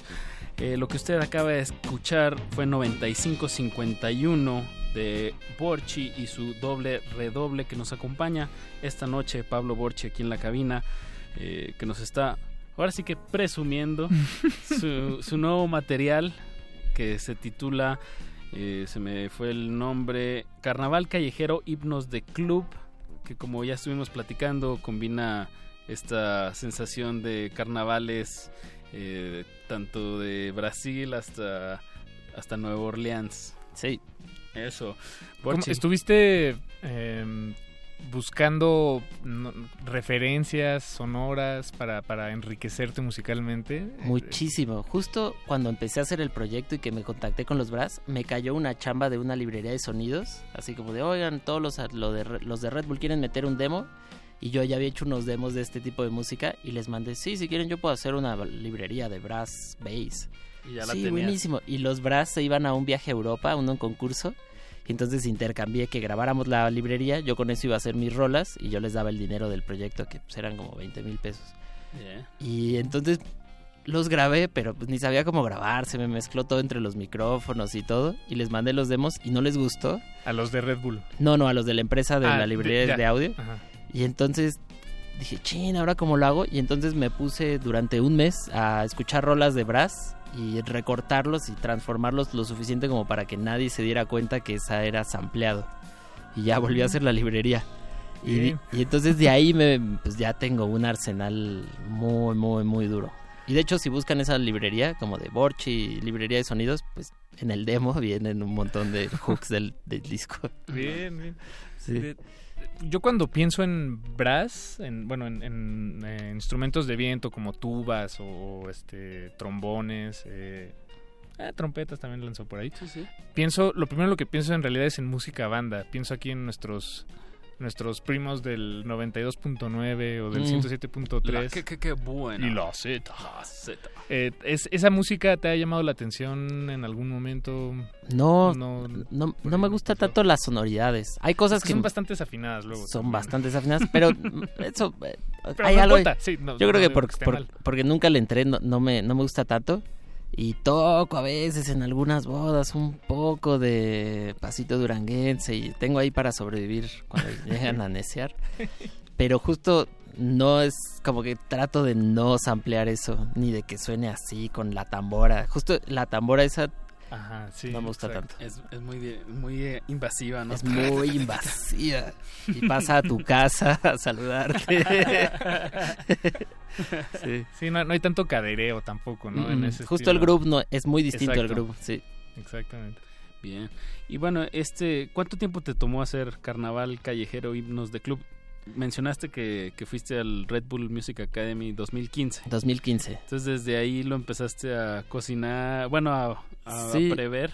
2016 me invitaron a hacer un boiler room y ahí fue que monté el ensamble. Ok. Y para promocionarlo hice la primera rola que se llama Doble Redoble y entonces por eso se llama Borchi su Doble Redoble. Esa fue la primera que grabé a los Brass. Y entonces de julio a 2016, como año y medio yo creo. Bien. ¿Cuántos Sí. temas son? 12. 12, bien. Bien, te fuiste tendido. vieja- Sí, tendido. Sí, pues son los shows que son los que tocamos en vivo eh, y en vivo tenemos unos remixes y otras rolas que pues no entran en el disco porque no quedaban. Que por cierto, este, esta música eh, de Borchi y su doble redoble se va a estar presentando En este vivo. domingo en el colectivo Moy, que esto es en la calle Doctor José María Bertis, 86, en la colonia Doctores. Va a ser un, un evento, como bien dices Paco, de domingo, que va a empezar desde una temprano. tardeada, es sí. una tardeada. Pero van a haber varios actos. Va a, est- vas a estar tú, Borchi. Va a estar esa Mi Pau. Va a estar eso. Una Eso. banda como de cumbia, un poco de afrobeat, un poco de funk latino de Chicago. Bien. Sí, está bueno porque quería que fuera un evento de música del mundo. Ok. Entonces pues los DJs son bien duros. Lo- el doble redoble es bastante electrónico y ellos son la parte más aflojada. Ok, la, la parte análoga. Ajá, sí, exacto. Son ocho personas, sección de metales completo. Ah, órale. sí, sí, sí. Bien, eso va a retumbar en el colectivo muy Ujú. durísimo. Justo va a ser chido ver muchos DJs y de pronto una bandota y luego ya una banda más amorfa Ujú. y que sea durante el día pues es como un carnavalito. Está, está pensado hasta qué horas, de 3 de la tarde hasta las... Hasta las 11 para que puedan ir al súper acabando. que, Súper cierren, rápido. que cierren su domingo bien surtido con música del mundo y un buen mandadito. Eh, estaría El- interesante escuchar algo, algo de este proyecto que dices de eso con doble S. Sí. De Chicago. Había una...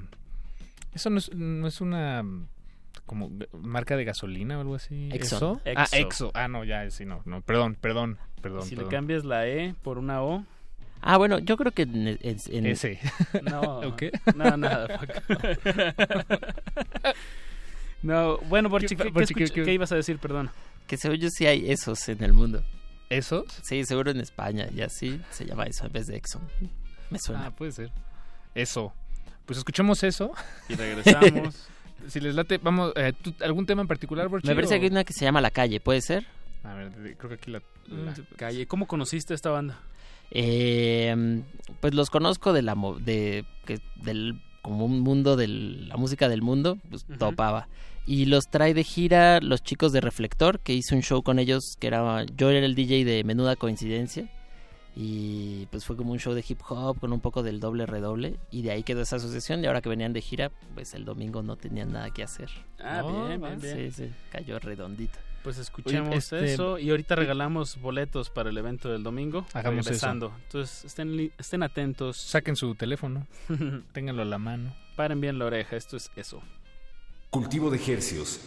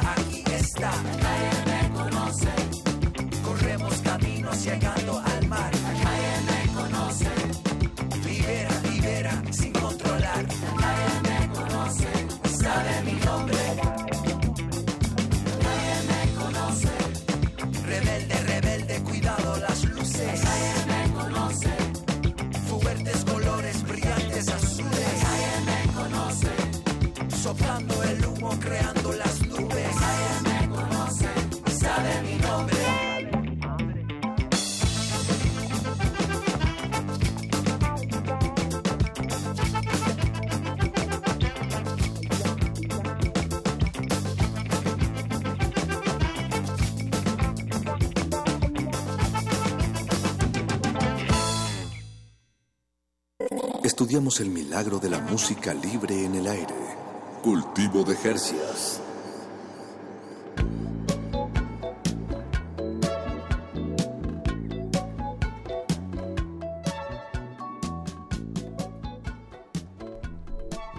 Escuchamos eso y no, no estamos dándoles el avión, así se llama la banda. Con, doble S. Así es, eso. Y se presenta por primera vez aquí en la Ciudad de México. Bueno, estoy asumiendo que es la primera vez porque Sí. son de Chicago. Tristemente tocan el sábado también, pero le abren una banda en otro lugar. Ah, ok, aprovecha. En el bajo circuito. Ah, bien, bien. Bueno, no, echémosle la buena onda también si van. Ah, Digo, pues- si les gustó y quieren oír buen Afrobeat de Chicago en vivo, pues Mañana en el... El sábado. El sábado. Perdón, en- el sábado. en No me acuerdo a quién le abren, pero pues es alguien así de esa movida. Pero lo- a lo que sí los queremos invitar directamente es al colectivo Moy este domingo 28 a partir de las 3 de la tarde. Eh, pues vamos a regalar dos, dos pases dobles. Tenemos dos pases dobles para que vaya usted y un, un acompañante eh, al colectivo Moy, que por cierto se está colocando, creo yo, como un venue, un foro donde suceden muchas cosas. Y es, Están- y es la casa de René Moy, aparte es su departamento. Sí, vive ahí al ladito, o arriba, ¿no? como No arribita. Entonces es un Y lugar... es un buen lugar, es un buen lugar. Es, es- si no lo conocen, eh, vayan, escuchen a Pablo Borchi su doble redoble este domingo. Tiene esta mezcla que se siente un poco como, como sí como casa, pero a la vez está bastante industrial. Entonces Es como una frío bodega. y cálido. Ajá, está y muy bien ubicado ahí en la colonia Doctores. Entonces a las dos primeras personas que marquen y quieran ir este domingo al 55 23 54 12, eh, pues nada más denos su nombre y van a poder llevar a un, a un invitado. 55 23 54 12. Marca ahora para ver a Borchi y su doble redoble, eso, lo que acabamos de escuchar. Andrés Odone, Esa Mi Pau, Pacongal y Hip Bird. Casi todos son DJ sets. Todos ¿no? son DJs excepto eso y Borchi su doble redoble. Exacto.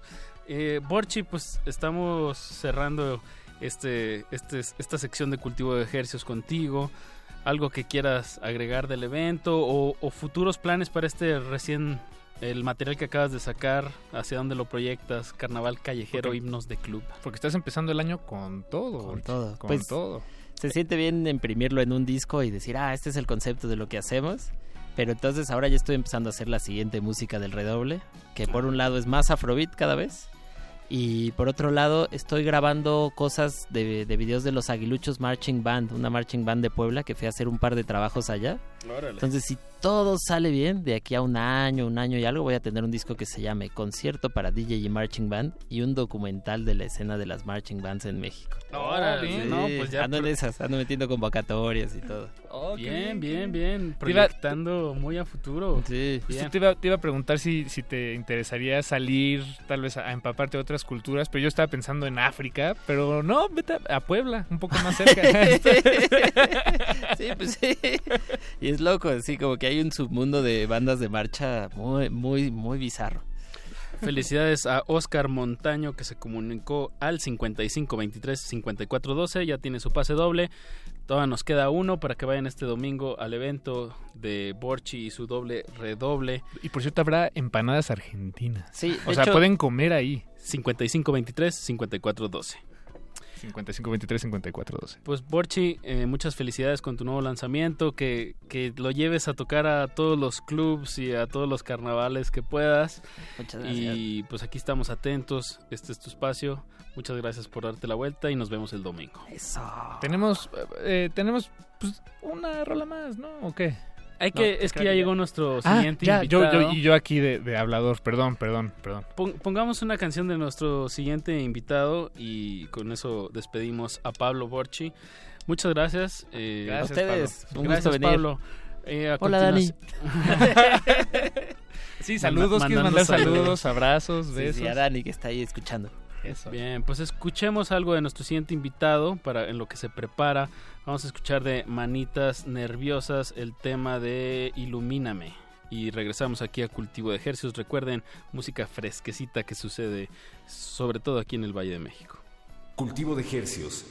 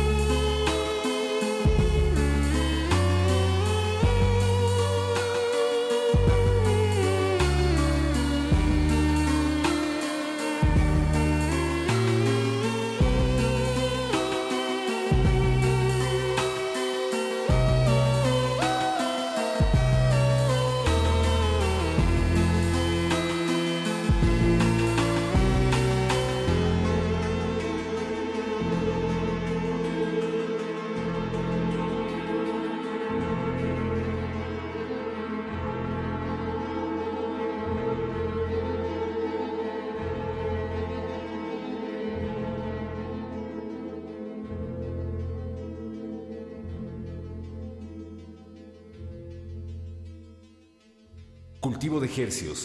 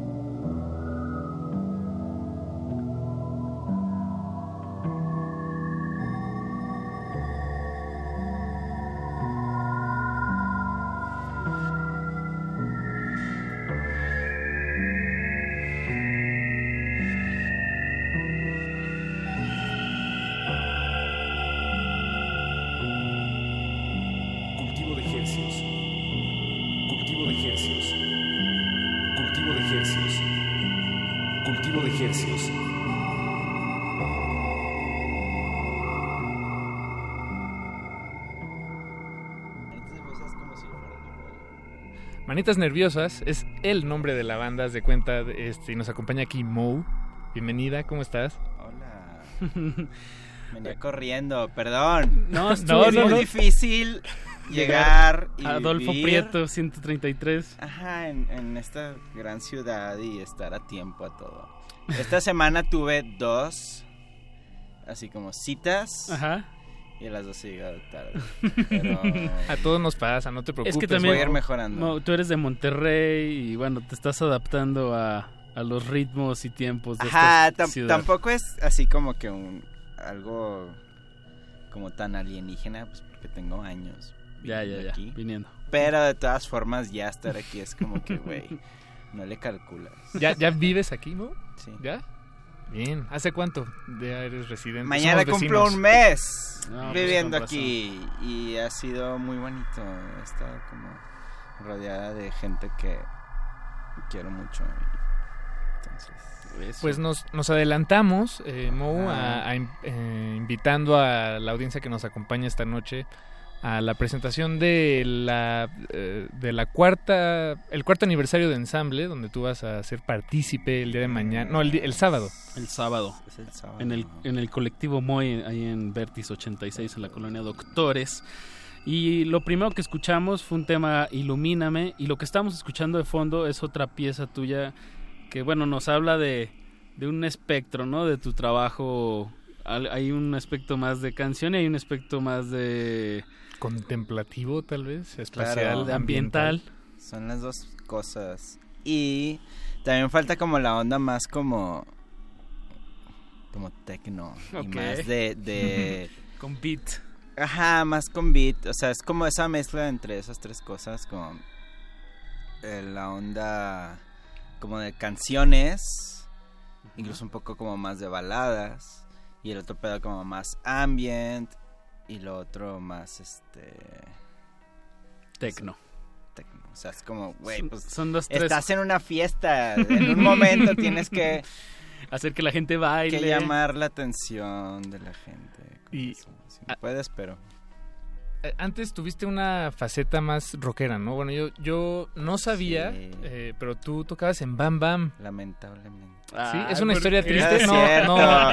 No, te- tengo, te- eh, es como... Si quieres, no, hay que abrir esa puerta, ¿eh? No, sí es como una onda como que de repente me, me enorgullece haber hecho haber hecho ese como proyecto, pero a veces como que es, es medio Ya- incómodo. Es el Ya pasado. estuvo suave. Ajá, sí. es medio incómodo y a veces sí lo presumo y a veces no, pero Bueno, pero, estuviste en otros proyectos también, Bam en Bam. demasiado, o sea, Ajá. nomás es Bam Bam es como Penetración cósmica, Penet- animación suspendida, X, Y, X. Digo, por mencionar aquí algunos. Y ahorita, Manitas Nerviosas. ¿Hace cuánto nació ya este proyecto eh, como en esta hace faceta? como tres años. Tres que, años. eh, ajá, que la neta pues ya quería, o sea, estaba como tocando en animación suspendida y ya quería hacer como eh, mi onda así yo sola sin tener que depender de, De nadie. de nadie, quien pudiera ir a ensayar y así. Y este... La ventaja de proyectos solistas. Ajá, entonces, digo, tiene sus pros y sus contras, pero... Pero empecé a hacer eso así como hace dos, medio años más o menos. Bien. Y ha dado dos frutos de, de producciones, ¿no? Ajá, tomó- me tomó mucho tiempo porque dije, ok, ya, va, voy a hacer... Voy a hacer música electrónica. Ajá. Este, pues es la única forma en que puedes tocar, ¿no? Solo. Entonces me tomó tiempo como entender, o sea, aprender y entender como los procesos por los cuales podía hacer música. Y, y pues sí, ya el- hasta el año pasado ya pude sacar como dos releases. Que están ahí en línea, por cierto. Claro. Ajá, uno, eh, el primero fue en Sonido Inconsciente y el otro fue en Maligna. Maligna. Dos este, sellos. No, Bueno, Maligna no sé dónde es. De aquí. Es de aquí. Bien. Bueno, pero este sábado te estarás presentando, como bien dijiste Paco, en el cuarto aniversario de Ensamble, que para los que no saben va a es estar increíble. no va a estar muy bueno. Yo estoy súper nervioso. de que Te sudan las manos. Voy a. Exacto, de que voy a compartir escenario con, pues, güey, nomás con Camil Con Mandoki. Camil Mandoki, wow. Va a estar Julián Bonecki también por ahí. Ajá, y con Elisa Crampton. Es Elisa como. Crampton. AS, Ah, AASSP. o sea, con, con Camil Mandoki vas a estar al mismo... No, no, no. Ah, o ok, sea, ok, ok. compartiendo escenario. Ya, ya, ya entendí, ya entendí. Por ahí. Voy a hacerlo con Camil, pero en el futuro. Bien. Pero sí, va a estar Camil. Y Conce- o sea, Camil va a tocar como con, Conce- con Concepción Huerta Ya. y con este Gibrana y con Mave. O sea, tiene ahí un ensamble muy lo he visto, bonito. está muy padre. Ajá, pero ellas tocan y lo ya. Claro, to- digo, hay que acabar de, de recalcar, ensamble busca intersecciones entre la creatividad musical y la tecnología. Entonces va a haber mucho, mucho de eso con más de seis actos este sábado, incluyéndote a ti, manitas nerviosas, que bueno, como ya lo dijiste, estás con esa presión, esperemos que, que, Mucha que presión, salga... mucha. Es mi primera tocada desde que me vine a vivir aquí, entonces Ah, bien. tengo que dar una buena impresión. No, claro. Queremos que siga fluyendo. Pues Mo se nos está terminando, acabando el, el Claro, ex- el porque llega bien tarde. porque está Pero- viendo de que RuPaul's Drag Race All Stars 3 hoy era el estreno y estábamos muy al pendiente de eso. Perdón. No, todo bien, No, todo Pero mira, pero a mí me da mucho gusto saber que ya vives aquí porque entonces podemos podemos Ajá, repetir luego- esta cita y estaría muy bien. Y la hacemos lo- luego vengo aquí y les doy una clase de música de Monterrey que nadie escuchó nunca Órale. porque les vale madre. Te voy a te- Órale. yo sí te voy a tomar la palabra, en serio. Vengo Estamos doy, en una, vivo. les doy una clase. Bandas como álbum, ¿no? Y- Eh, no, ¿No? eh, ¿Nada? No. Ok, de ok, cla- ok. de- perdón si les gusta álbum. Pero de bandas que ni aquí no tienen conciencia. Eso, eso es a lo que me refiero, de que, que nadie sabe que existen, pero existieron. Pero bueno, me, me gusta esa, esa invitación. Mau, nos despedimos. eh, muchísimas gracias, mucha suerte el sábado. Recuerden, ahí en el Moy Collective, el cuarto aniversario de Ensamble. Los dejamos a continuación con Glaciares. Por supuesto, no sin antes recordarles que eh, los siguientes cinco minutos les recordamos que, que, que tal vez quieran cambiar su radio por cinco minutos antes de que empiece Glaciares. O, o déjenlo y vayan a hacer sus cosas. Ah, también se vale, también se vale. Glaciares va a tener una selección de música para, Para patinetas. para patinetas. Bueno, Muchísimas gracias a Eduardo Luis Hernández Hernández, el, el quinto Beatle de este du- dueto de cultivo de ejercicios, a don Agustín Mulia y a Alberto Benítez, un campeón, un verdadero campeón. Gracias Apache, Gracias, amigo. Paquito. Esto fue Cultivo de Ejercicios. Gracias, Mu. Bye. El invernadero sónico debe cerrar sus puertas. Un procedimiento de rutina. Respira. Vuelve. Cultivo de hercios.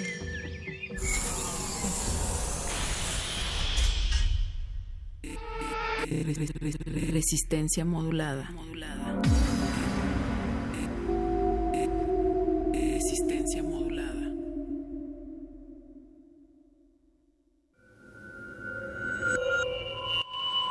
Escuchas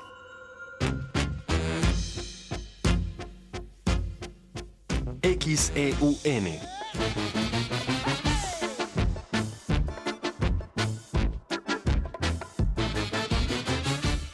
Radio UNAM. Experiencia sonora.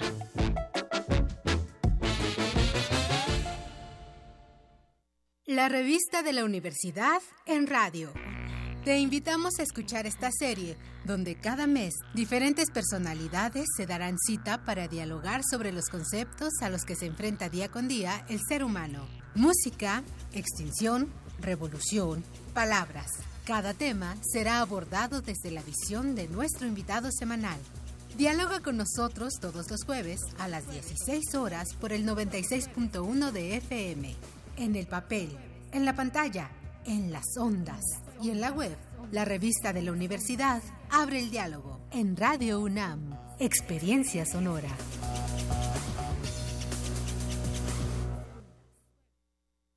Cuando sea grande, ¿puedo hacer música? Seguro, eso se estudia. ¿Programador de videojuegos? Por supuesto. ¿Veterinario? Para proteger a los animales, buenísimo. ¿Pilota de autos? Corredora de autos, en México, claro. Yo quiero ser presidenta. Si te preparas, puedes. ¿Y si quiero ser algo que todavía no existe? Si lo sueñas, lo puedes conseguir. Soy Pepe Mid, este es mi compromiso y el de Nueva Alianza. Mensaje dirigido a los militantes, simpatizantes e integrantes del Consejo Nacional de Nueva Alianza. Habla Ricardo Anaya. Es momento de dar un paso al frente. Es momento de un proyecto que no vea la autocrítica como una debilidad, sino como un camino para mejorar. En este frente no vamos a defender lo indefendible y no vamos a permitir que en México siga gobernando la corrupción. En este frente estamos quienes queremos un cambio profundo. Es momento de hacer lo correcto. Es por México. Ricardo Anaya, precandidato a presidente de México. PAN, el cambio inteligente. Mensaje dirigido a militantes del PAN. ¿Sabías que la velocidad promedio de las avenidas de la Ciudad de México es de 7 kilómetros por hora? Cambiemos la ecuación. Nos tenemos que mover de manera más eficaz. Una movilidad eficiente, segura, limpia y que disminuya los tiempos de traslado. Lo que hace falta es capacidad y honestidad. Esa es la ciudad que vamos a construir, una ciudad innovadora y de derechos, una ciudad con esperanza. Claudia Sheinbaum, precandidata a jefe de gobierno de la Ciudad de México. Innovación y esperanza. Morena. Propaganda dirigida a simpatizantes y militantes de Morena. Aunque al principio todas sean inmateriales, algunas ideas no se desvanecen en el aire.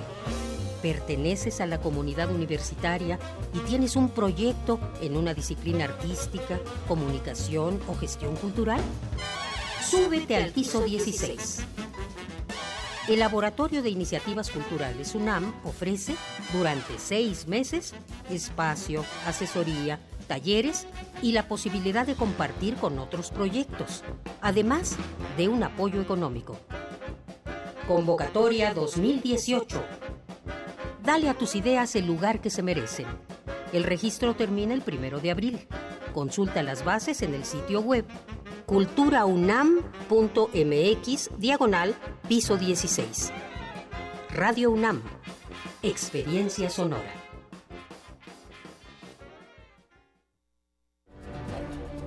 Somos independientes, somos fuertes. Somos un partido hecho por la gente. Un partido con principios y valores. Un partido de ideas que lucha por la igualdad y la justicia. No tenemos hambre de poder, tenemos hambre de hacer de crecer, de construir, de progresar. No esperemos más. Hagámoslo nosotros. Partido Encuentro Social. En México ya no va a haber más pobres. ¿Saben cómo le vamos a hacer? Acabando con la pobreza. No, hombre, unos genios. Dar discursos sobre pobreza es muy fácil. Lo difícil es apoyar a quien no tiene lo suficiente, como lo hicimos en Cedesol, donde salieron de la pobreza extrema dos millones de mexicanos. ¿Qué prefieres? ¿Gritos y discursos o experiencia y soluciones reales para tu familia? José Antonio Mid, precandidato del PRI a presidente de la República. Mensaje dirigido a los miembros de la Convención Nacional de Delegados. PRI. Tú, que cuando ves las noticias del gobierno actual piensas, ¿estaríamos mejor?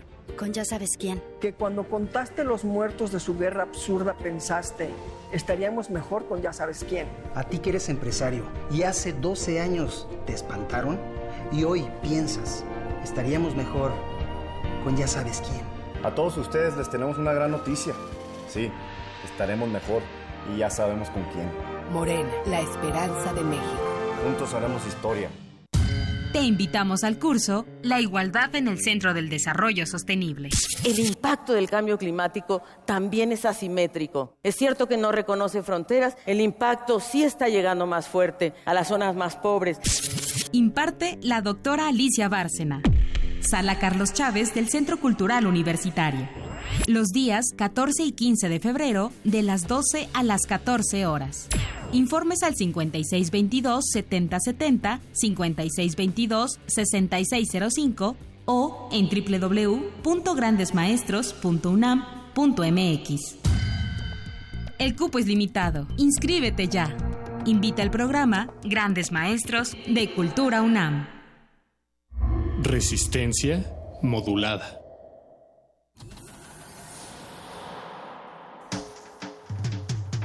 Congelamos la noche sobre las bocinas para que cristalice en tus oídos. Fractalizamos los sonidos para tender puentes imaginarios. Glaciares. Túneles infinitos para el fin del mundo. Abuelita, soy tu nieto. Nothing can stop me, abuela. One day I'll have to put it all alone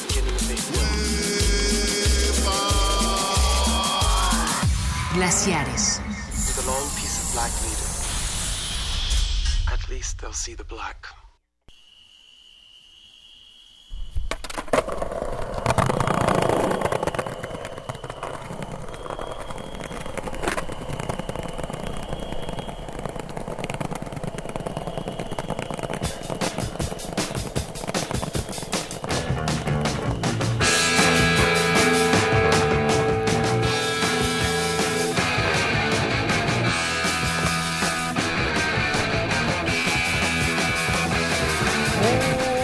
Buenas noches, amantes de las tablas, las lijas, los medios tubos, los trucks, el ollie, el flip y todas esas suertes que andan ahí rondando en la carretera, en el asfalto. Esta noche Glaciares llega una vez más, 25 de enero de 2018, a través de Resistencia Modulada Radio UNAM 96.1 de FM. Yo soy Ricardo Pineda. Yo soy Mauricio Orduña y vienes muy animado, Ricardo. Pues es que, como no, si el tema de, lo amerita. el día de hoy lo amerita, es un tema dedicado a la juventud y sobre todo a la juventud en resistencia que le gusta patinar. Sobre todo que le gusta apropiarse de las calles.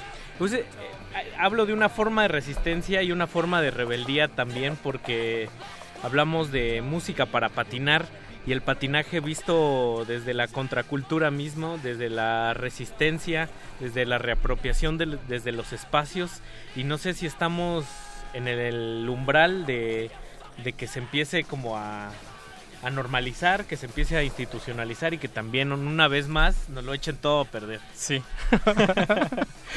como, como todo, casi todo.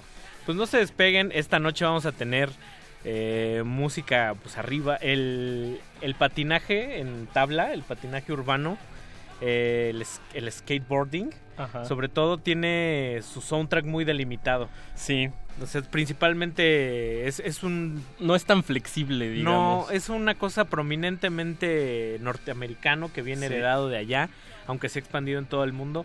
Y principalmente hay punk.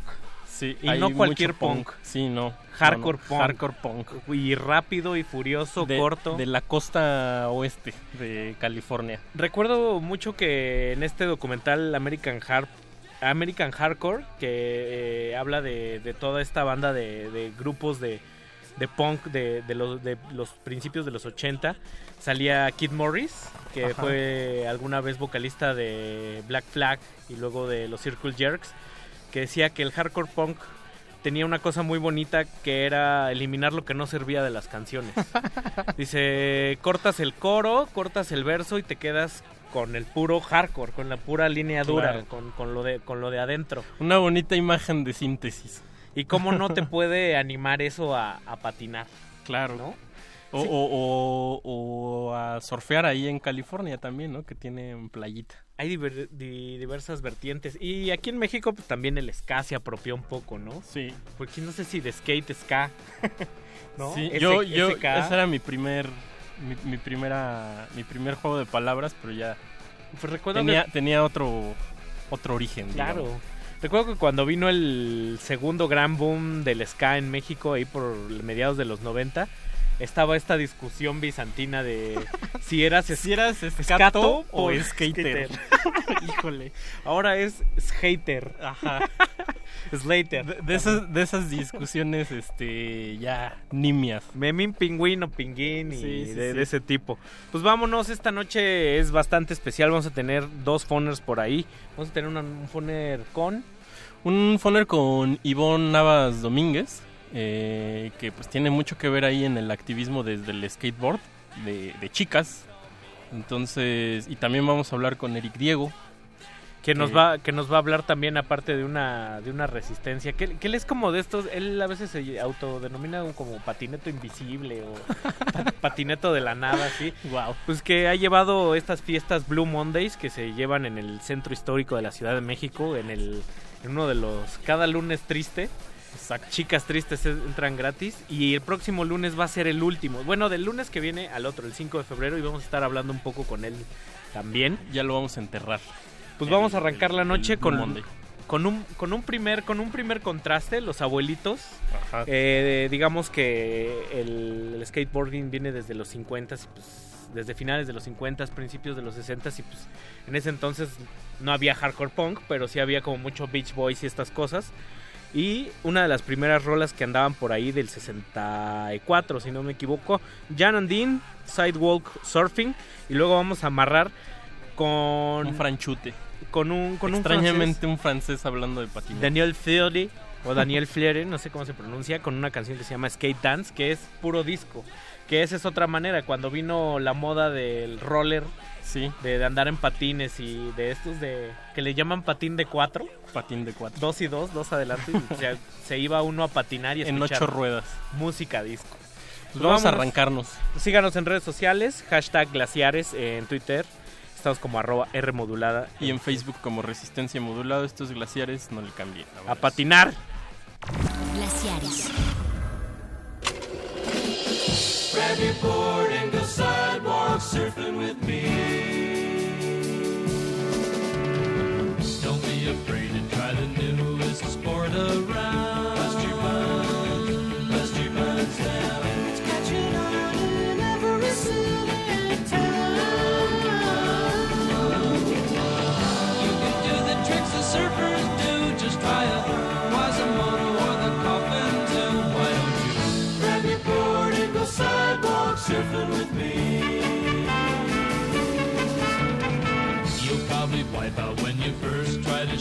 The curve.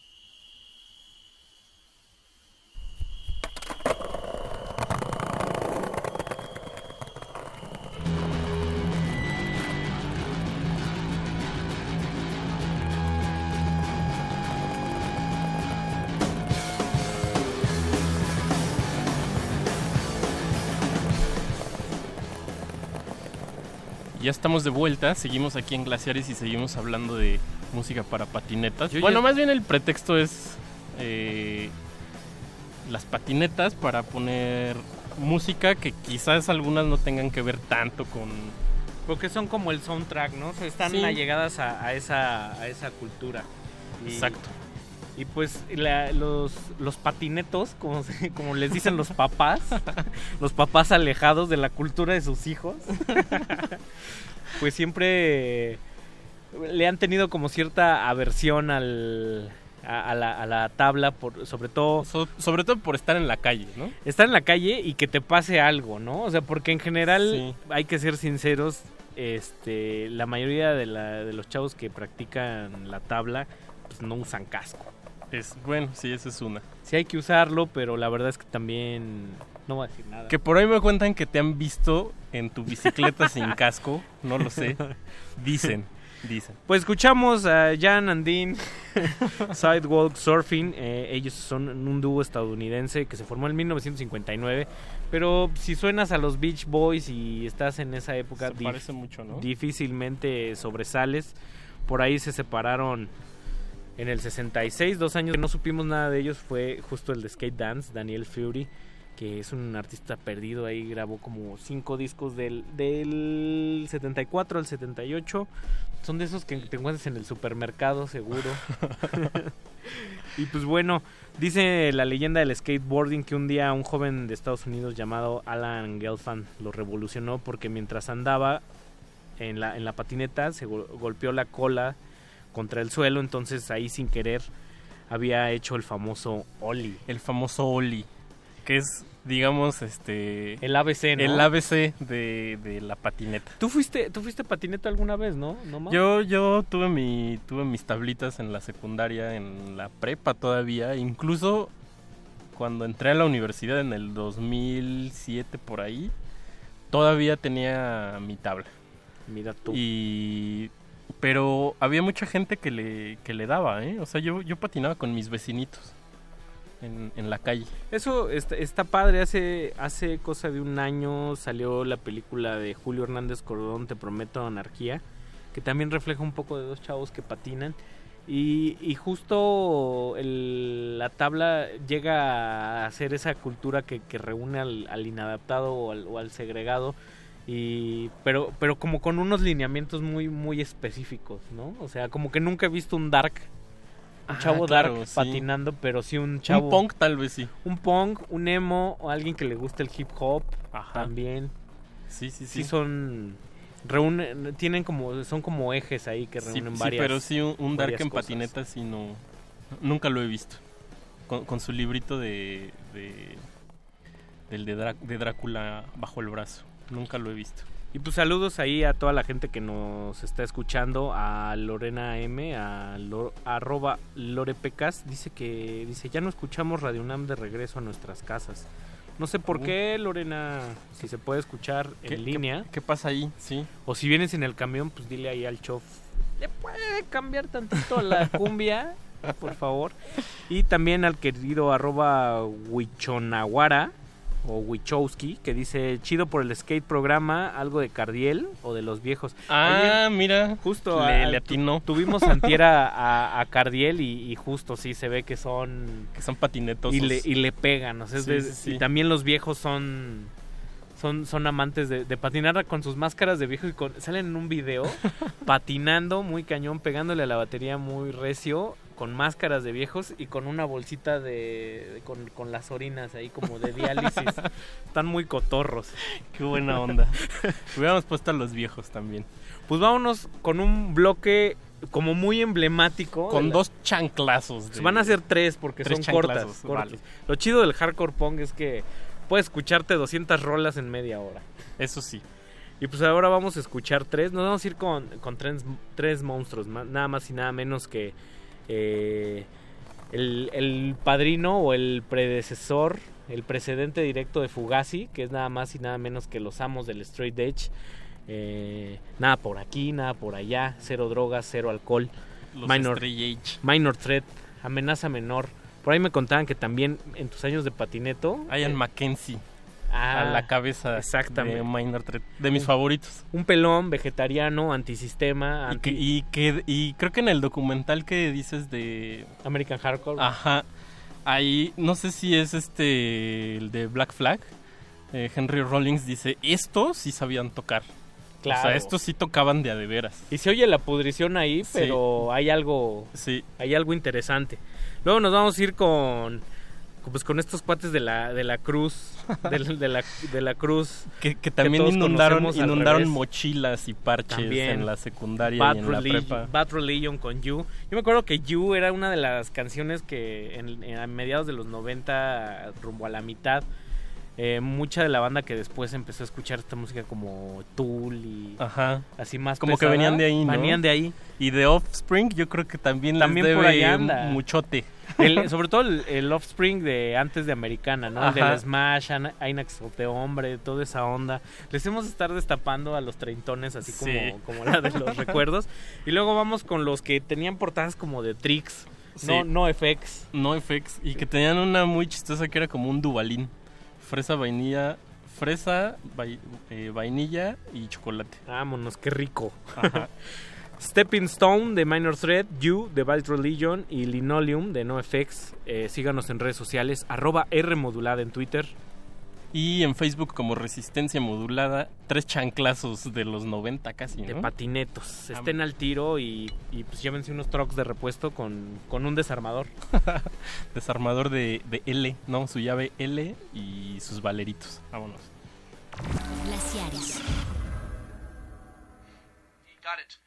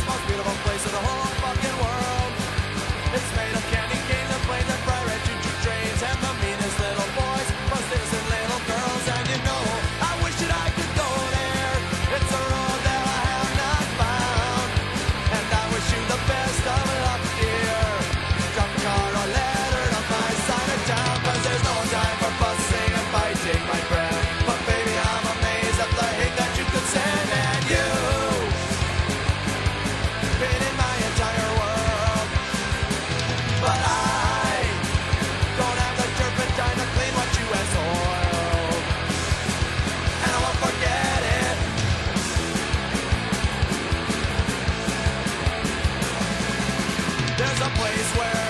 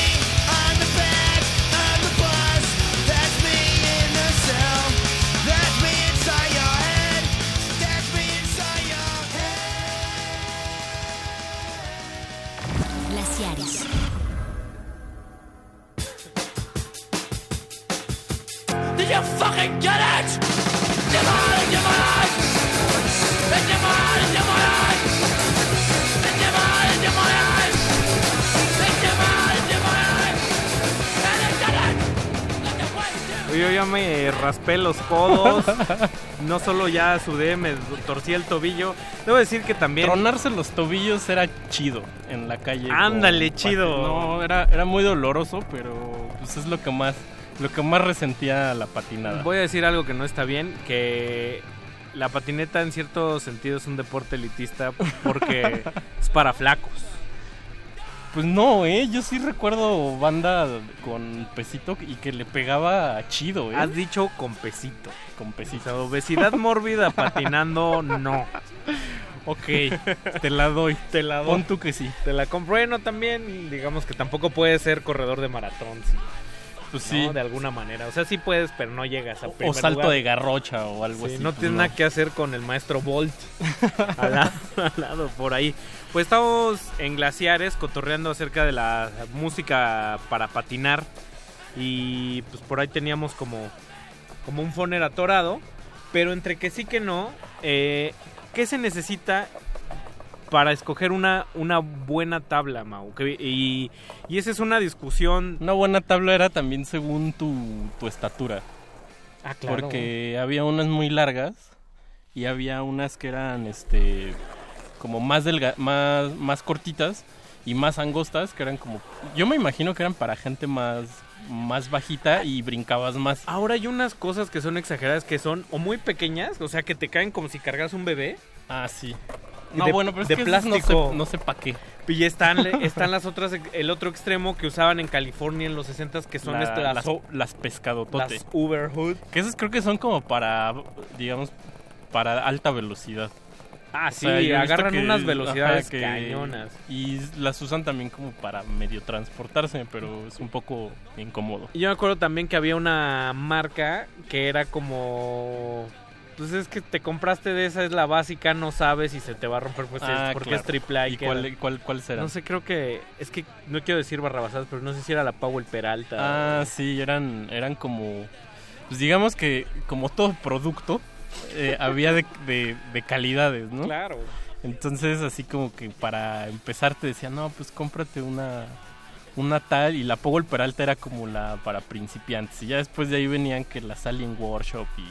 La Independent. Ajá, y ya marcas y que también eran muy caras ya luego, ¿no? Y también Exageraron. en los 90 se gestó esta figura del maestro Steve Caballero, ¿no? Sí, que fue como el primer gran figurón, fue como el Michael Jordan de su Sí. categoría. Sí. Y él, él, él no era flaquito. Ah, estaba gruesecito, sí, Era- cierto. Y todavía patinó de adulto, ¿no? Sí, O no sé sí. si todavía patinó o algo así. Ahorita yo creo que ya no. O sea, patinaba a los cuarenta y tantos Sí. todavía.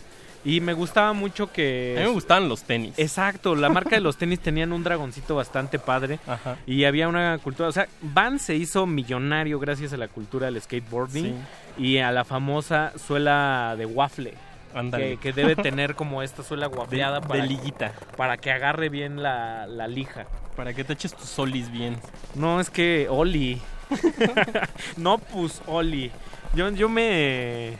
Me da un terror enorme ver que, que hacían los medios tubos y estas y estas cosas. Que, que eran que- los más aventados, ¿no? Ya. que hay que decir que una cosa es como agarrarla para transporte y otra es hacer suertes de estas de medio tubo y, y darse en la torre y bajar escaleras. Aquí en México, por ejemplo, no hay muchas escaleras donde se pueda hacer eso de forma tranquila y legal todavía. Sí, no.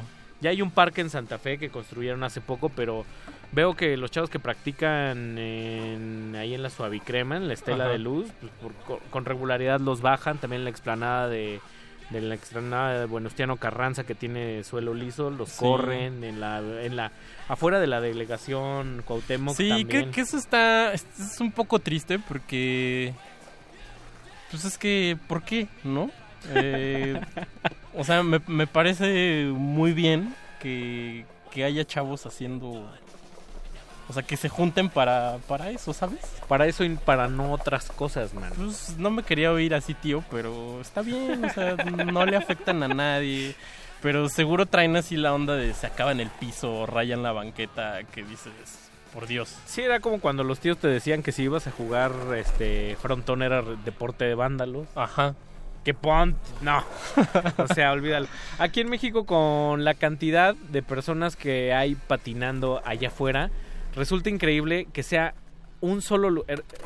Es increíble, pero a la vez también padre y emblemático que si te quieres ir a probar suerte como buen patineto, hay un lugar en particular que es ahí abajo del puente de circuito y San Cosme. Ah, sí.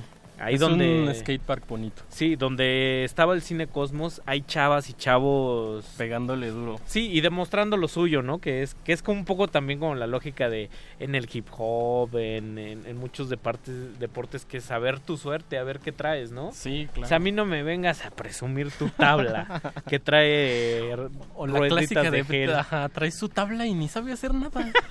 que era un clásico Hablábamos también, también que, que en algún momento eh, en los conciertos de los Híjole. 90 dejaban entrar con tu tabla. Sí, yo me acuerdo que fui a muchos conciertos de esos donde dabas este tu, tu kilito de arroz. Sí, los, y los mucha masivos. mucha banda entraba con su patineta, pero pues ya después como que como que tuvo un desdoblamiento sígnico ahí, se volvió arma blanca a la tabla y entonces ya no. Sí, ya, eh, ya yo no recuerdo que salió en un comercial, un, en un comercial en este, en las noticias, en el periódico, que hubo un concierto masivo para liberar a presos políticos de la huelga eh, afuera de la explanada del reclusorio norte y eso acabó en, ranfa- en zafarrancho de tablazos. O sea, se agarraron a tablazos, entonces Sí, ¿no? volaban pedazos de, De tabla. de- de tabla y tro- un trocazo no, en un, la tro- cabeza. un trocazo, medio trocazo con ese tienes.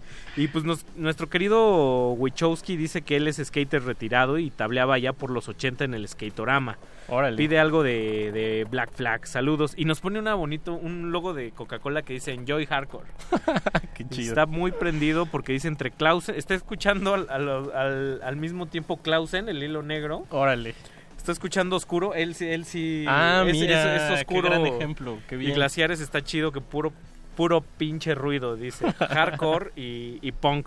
Pues vamos a seguir con eso que, que también aparte del punk, eh, California y el skate se llevan muy bien con el stoner rock. Por, Exacto. y pues vamos a escuchar un bandononón de los 90 que duró 20 años. De como mis nombres favoritos. En el underground. Fumanchu. Fumanchu. Con una de las portadas más bonitas. O sea, sus discos son o coches, o tablas, o coches, o tablas, o, O tablas coches. y coches. ¿Por qué no? Y pura guitarra fuerte. Y también esta es una rola emblemática que nada tiene que ver la letra con, con las tablas. Y también vamos a escuchar después una banda de Nueva York que son los papis. Los papás. Pero esta la pusimos eh, nada más y nada menos que 100% de Sonic Youth. Porque el video es dirigido por Spike Jones. Y creo es el mismo Spike Jones quien va en una tabla al inicio. Órale. Y llega a una casa donde está tocando Sonic Youth y se están besando como onda Kids. Wow. se transpira toda esa onda de Kids, que también Kids es una película muy emblemática de los patinetos. Sí, dirigida ahí por Larry Clark y Escrita escrita por por Harmony que- que, Creo que tenía me- 18. Me gusta mucho. Creo que tenía 18, 19 años cuando le escribió. Sí, no, no, uy, 13 no. menos. No, vale- menos, como 13. Vale, vale la pena entrarle al, al cine de, de, De Harmony es Híjole. bien divertido. Fumanchu y Sonic Youth aquí en Resistencia Modulada. Hashtag glaciares, arroba remodulada en Twitter y en Facebook como Resistencia Modulada. Pues vamos a seguirle patinando. ¿Cómo se patina, Mau? O sea, porque es un pie adelante, un pie atrás o... Pues como te acomodes. Según yo, algunos ponen el piecito en medio, otros ponen el pie casi hasta atrás. Y, y es igual. Y te vas balanceando, ahí le vas dando. Sí. Mm, Mucha, mm, mucho equilibrio, mucho... Sobre todo hay, que- hay que tener cuidado con los baches, ¿eh? También. Súbete a mi patineta. Vámonos. Glaciares. Glaciares.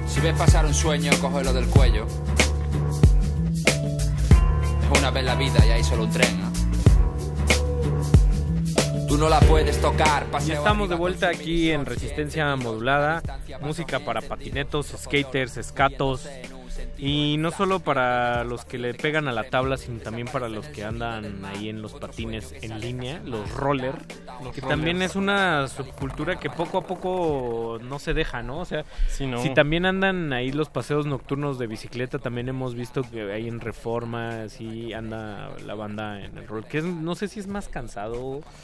Pues no lo sé, Parece pero más a- práctico. A mí me, ajá, es justo te iba a decir que a mí como medio de transporte lástima que yo nunca aprendí a patinar, pero parece cansado. Me gustaba que en el Chopo había como concursos de conitos de papel y que tenías que hacer el zigzag. Como lo que ahora hacen también ahí en Alameda Central, ¿no? Hay Sí. muchos chavos que están... O sea, eso me parece muy chido. Hay que retomar las calles, un Sí. atento llamado, porque si uno se da un rol el fin de semana a la Alameda y de ahí se va al Monumento a la Revolución o va a, a Plaza San Agustín en Polanco, puede ver gente que está, chavos de 13 años practicando tectonic, Ah, eso también está increíble. que Ma- están bailando. Sí, chavos ya más grandes enseñando a patinar y haciendo trucos en la tabla, las chavas con el hula hula. O sea, hay un sinfín de, de actividades que intentan recobrar la- las calles y que no tienen nada que ver con el vandalismo, no tienen nada que ver con estar en la casa succionándose el cerebro con... Con Netflix. Con Netflix, que luego ya parece el- cuando no había nada en la tele abierta. Te la Sí. pasan el zapping y uno ve los títulos de, por ejemplo, las producciones nacionales y todas son de qué culpa tiene el niño para abajo. Sí. Sí, no, bueno. Pero, ¿qué escuchamos, Ricardo? Escuchamos a Fumanchu con Evil Eye, el traes el Evil Eye. el ojo, el ojo malcriadón. Y después de Sonic Youth con... Con 100% de ese maravilloso disco. ¿Es el Dirty? Es el Dirty, ¿no? El Dirty. Pues ya vamos llegando como en la rectita Final. final. Teníamos por ahí un, un foner con, con Con- Eric Diego.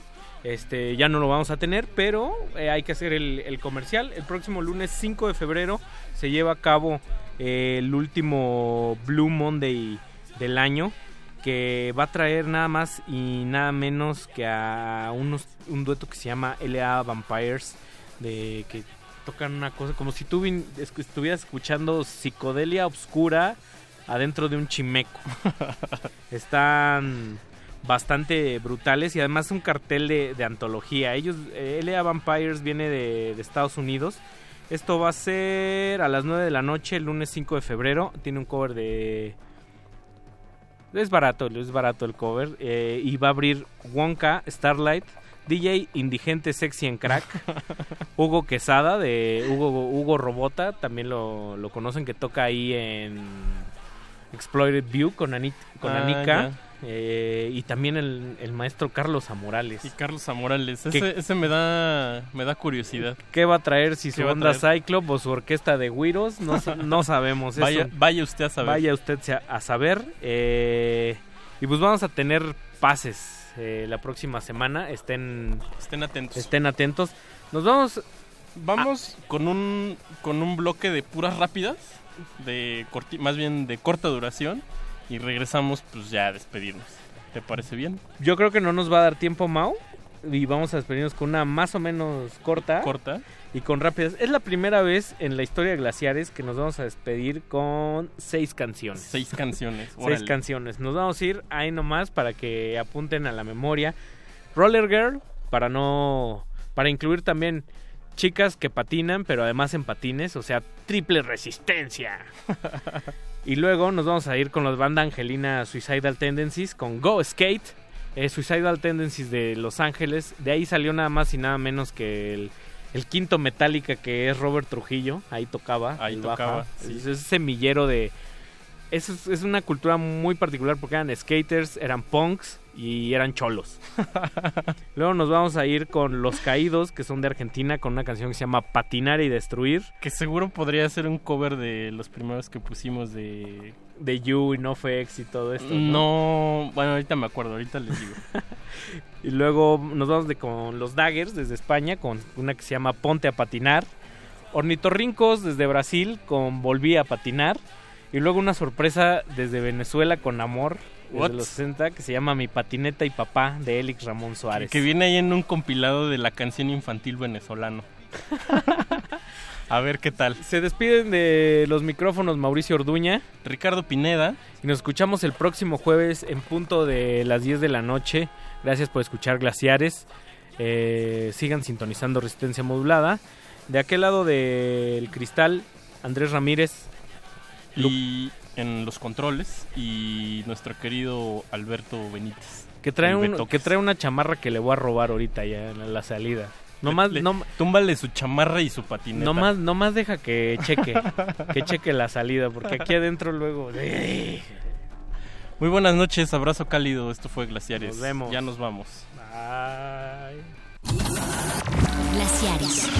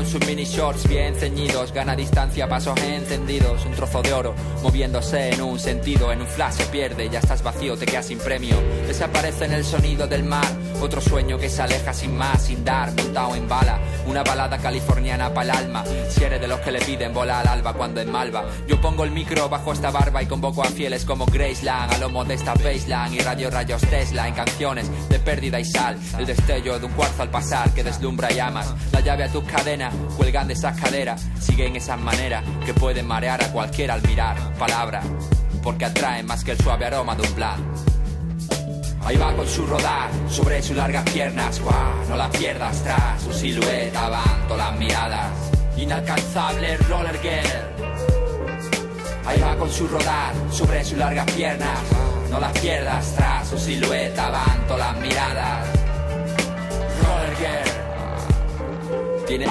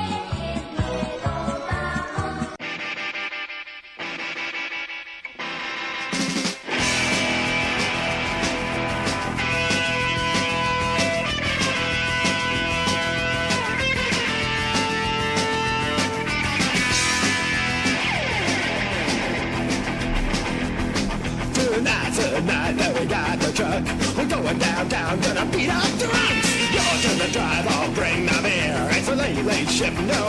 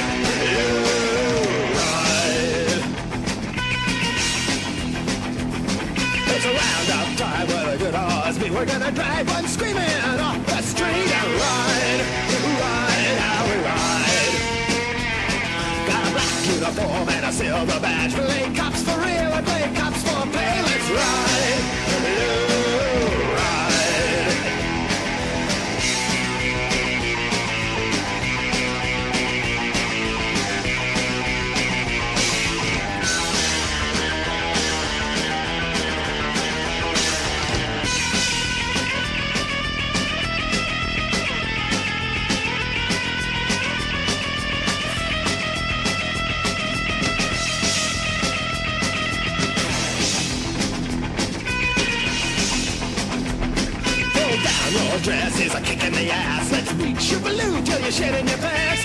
Don't move, child, got a big black stick. This six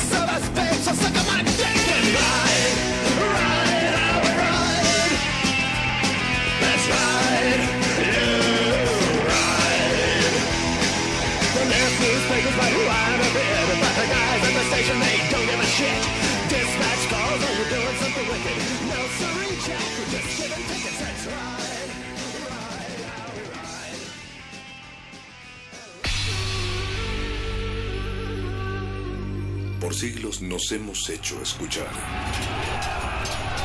Nacimos como parte de esa inmensa mayoría.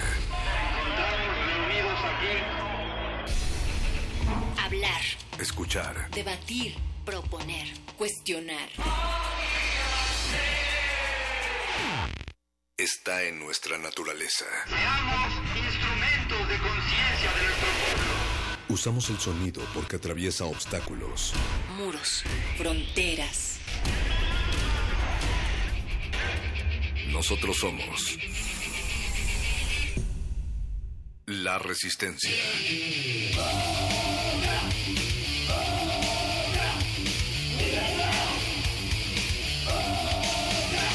Resistencia modulada.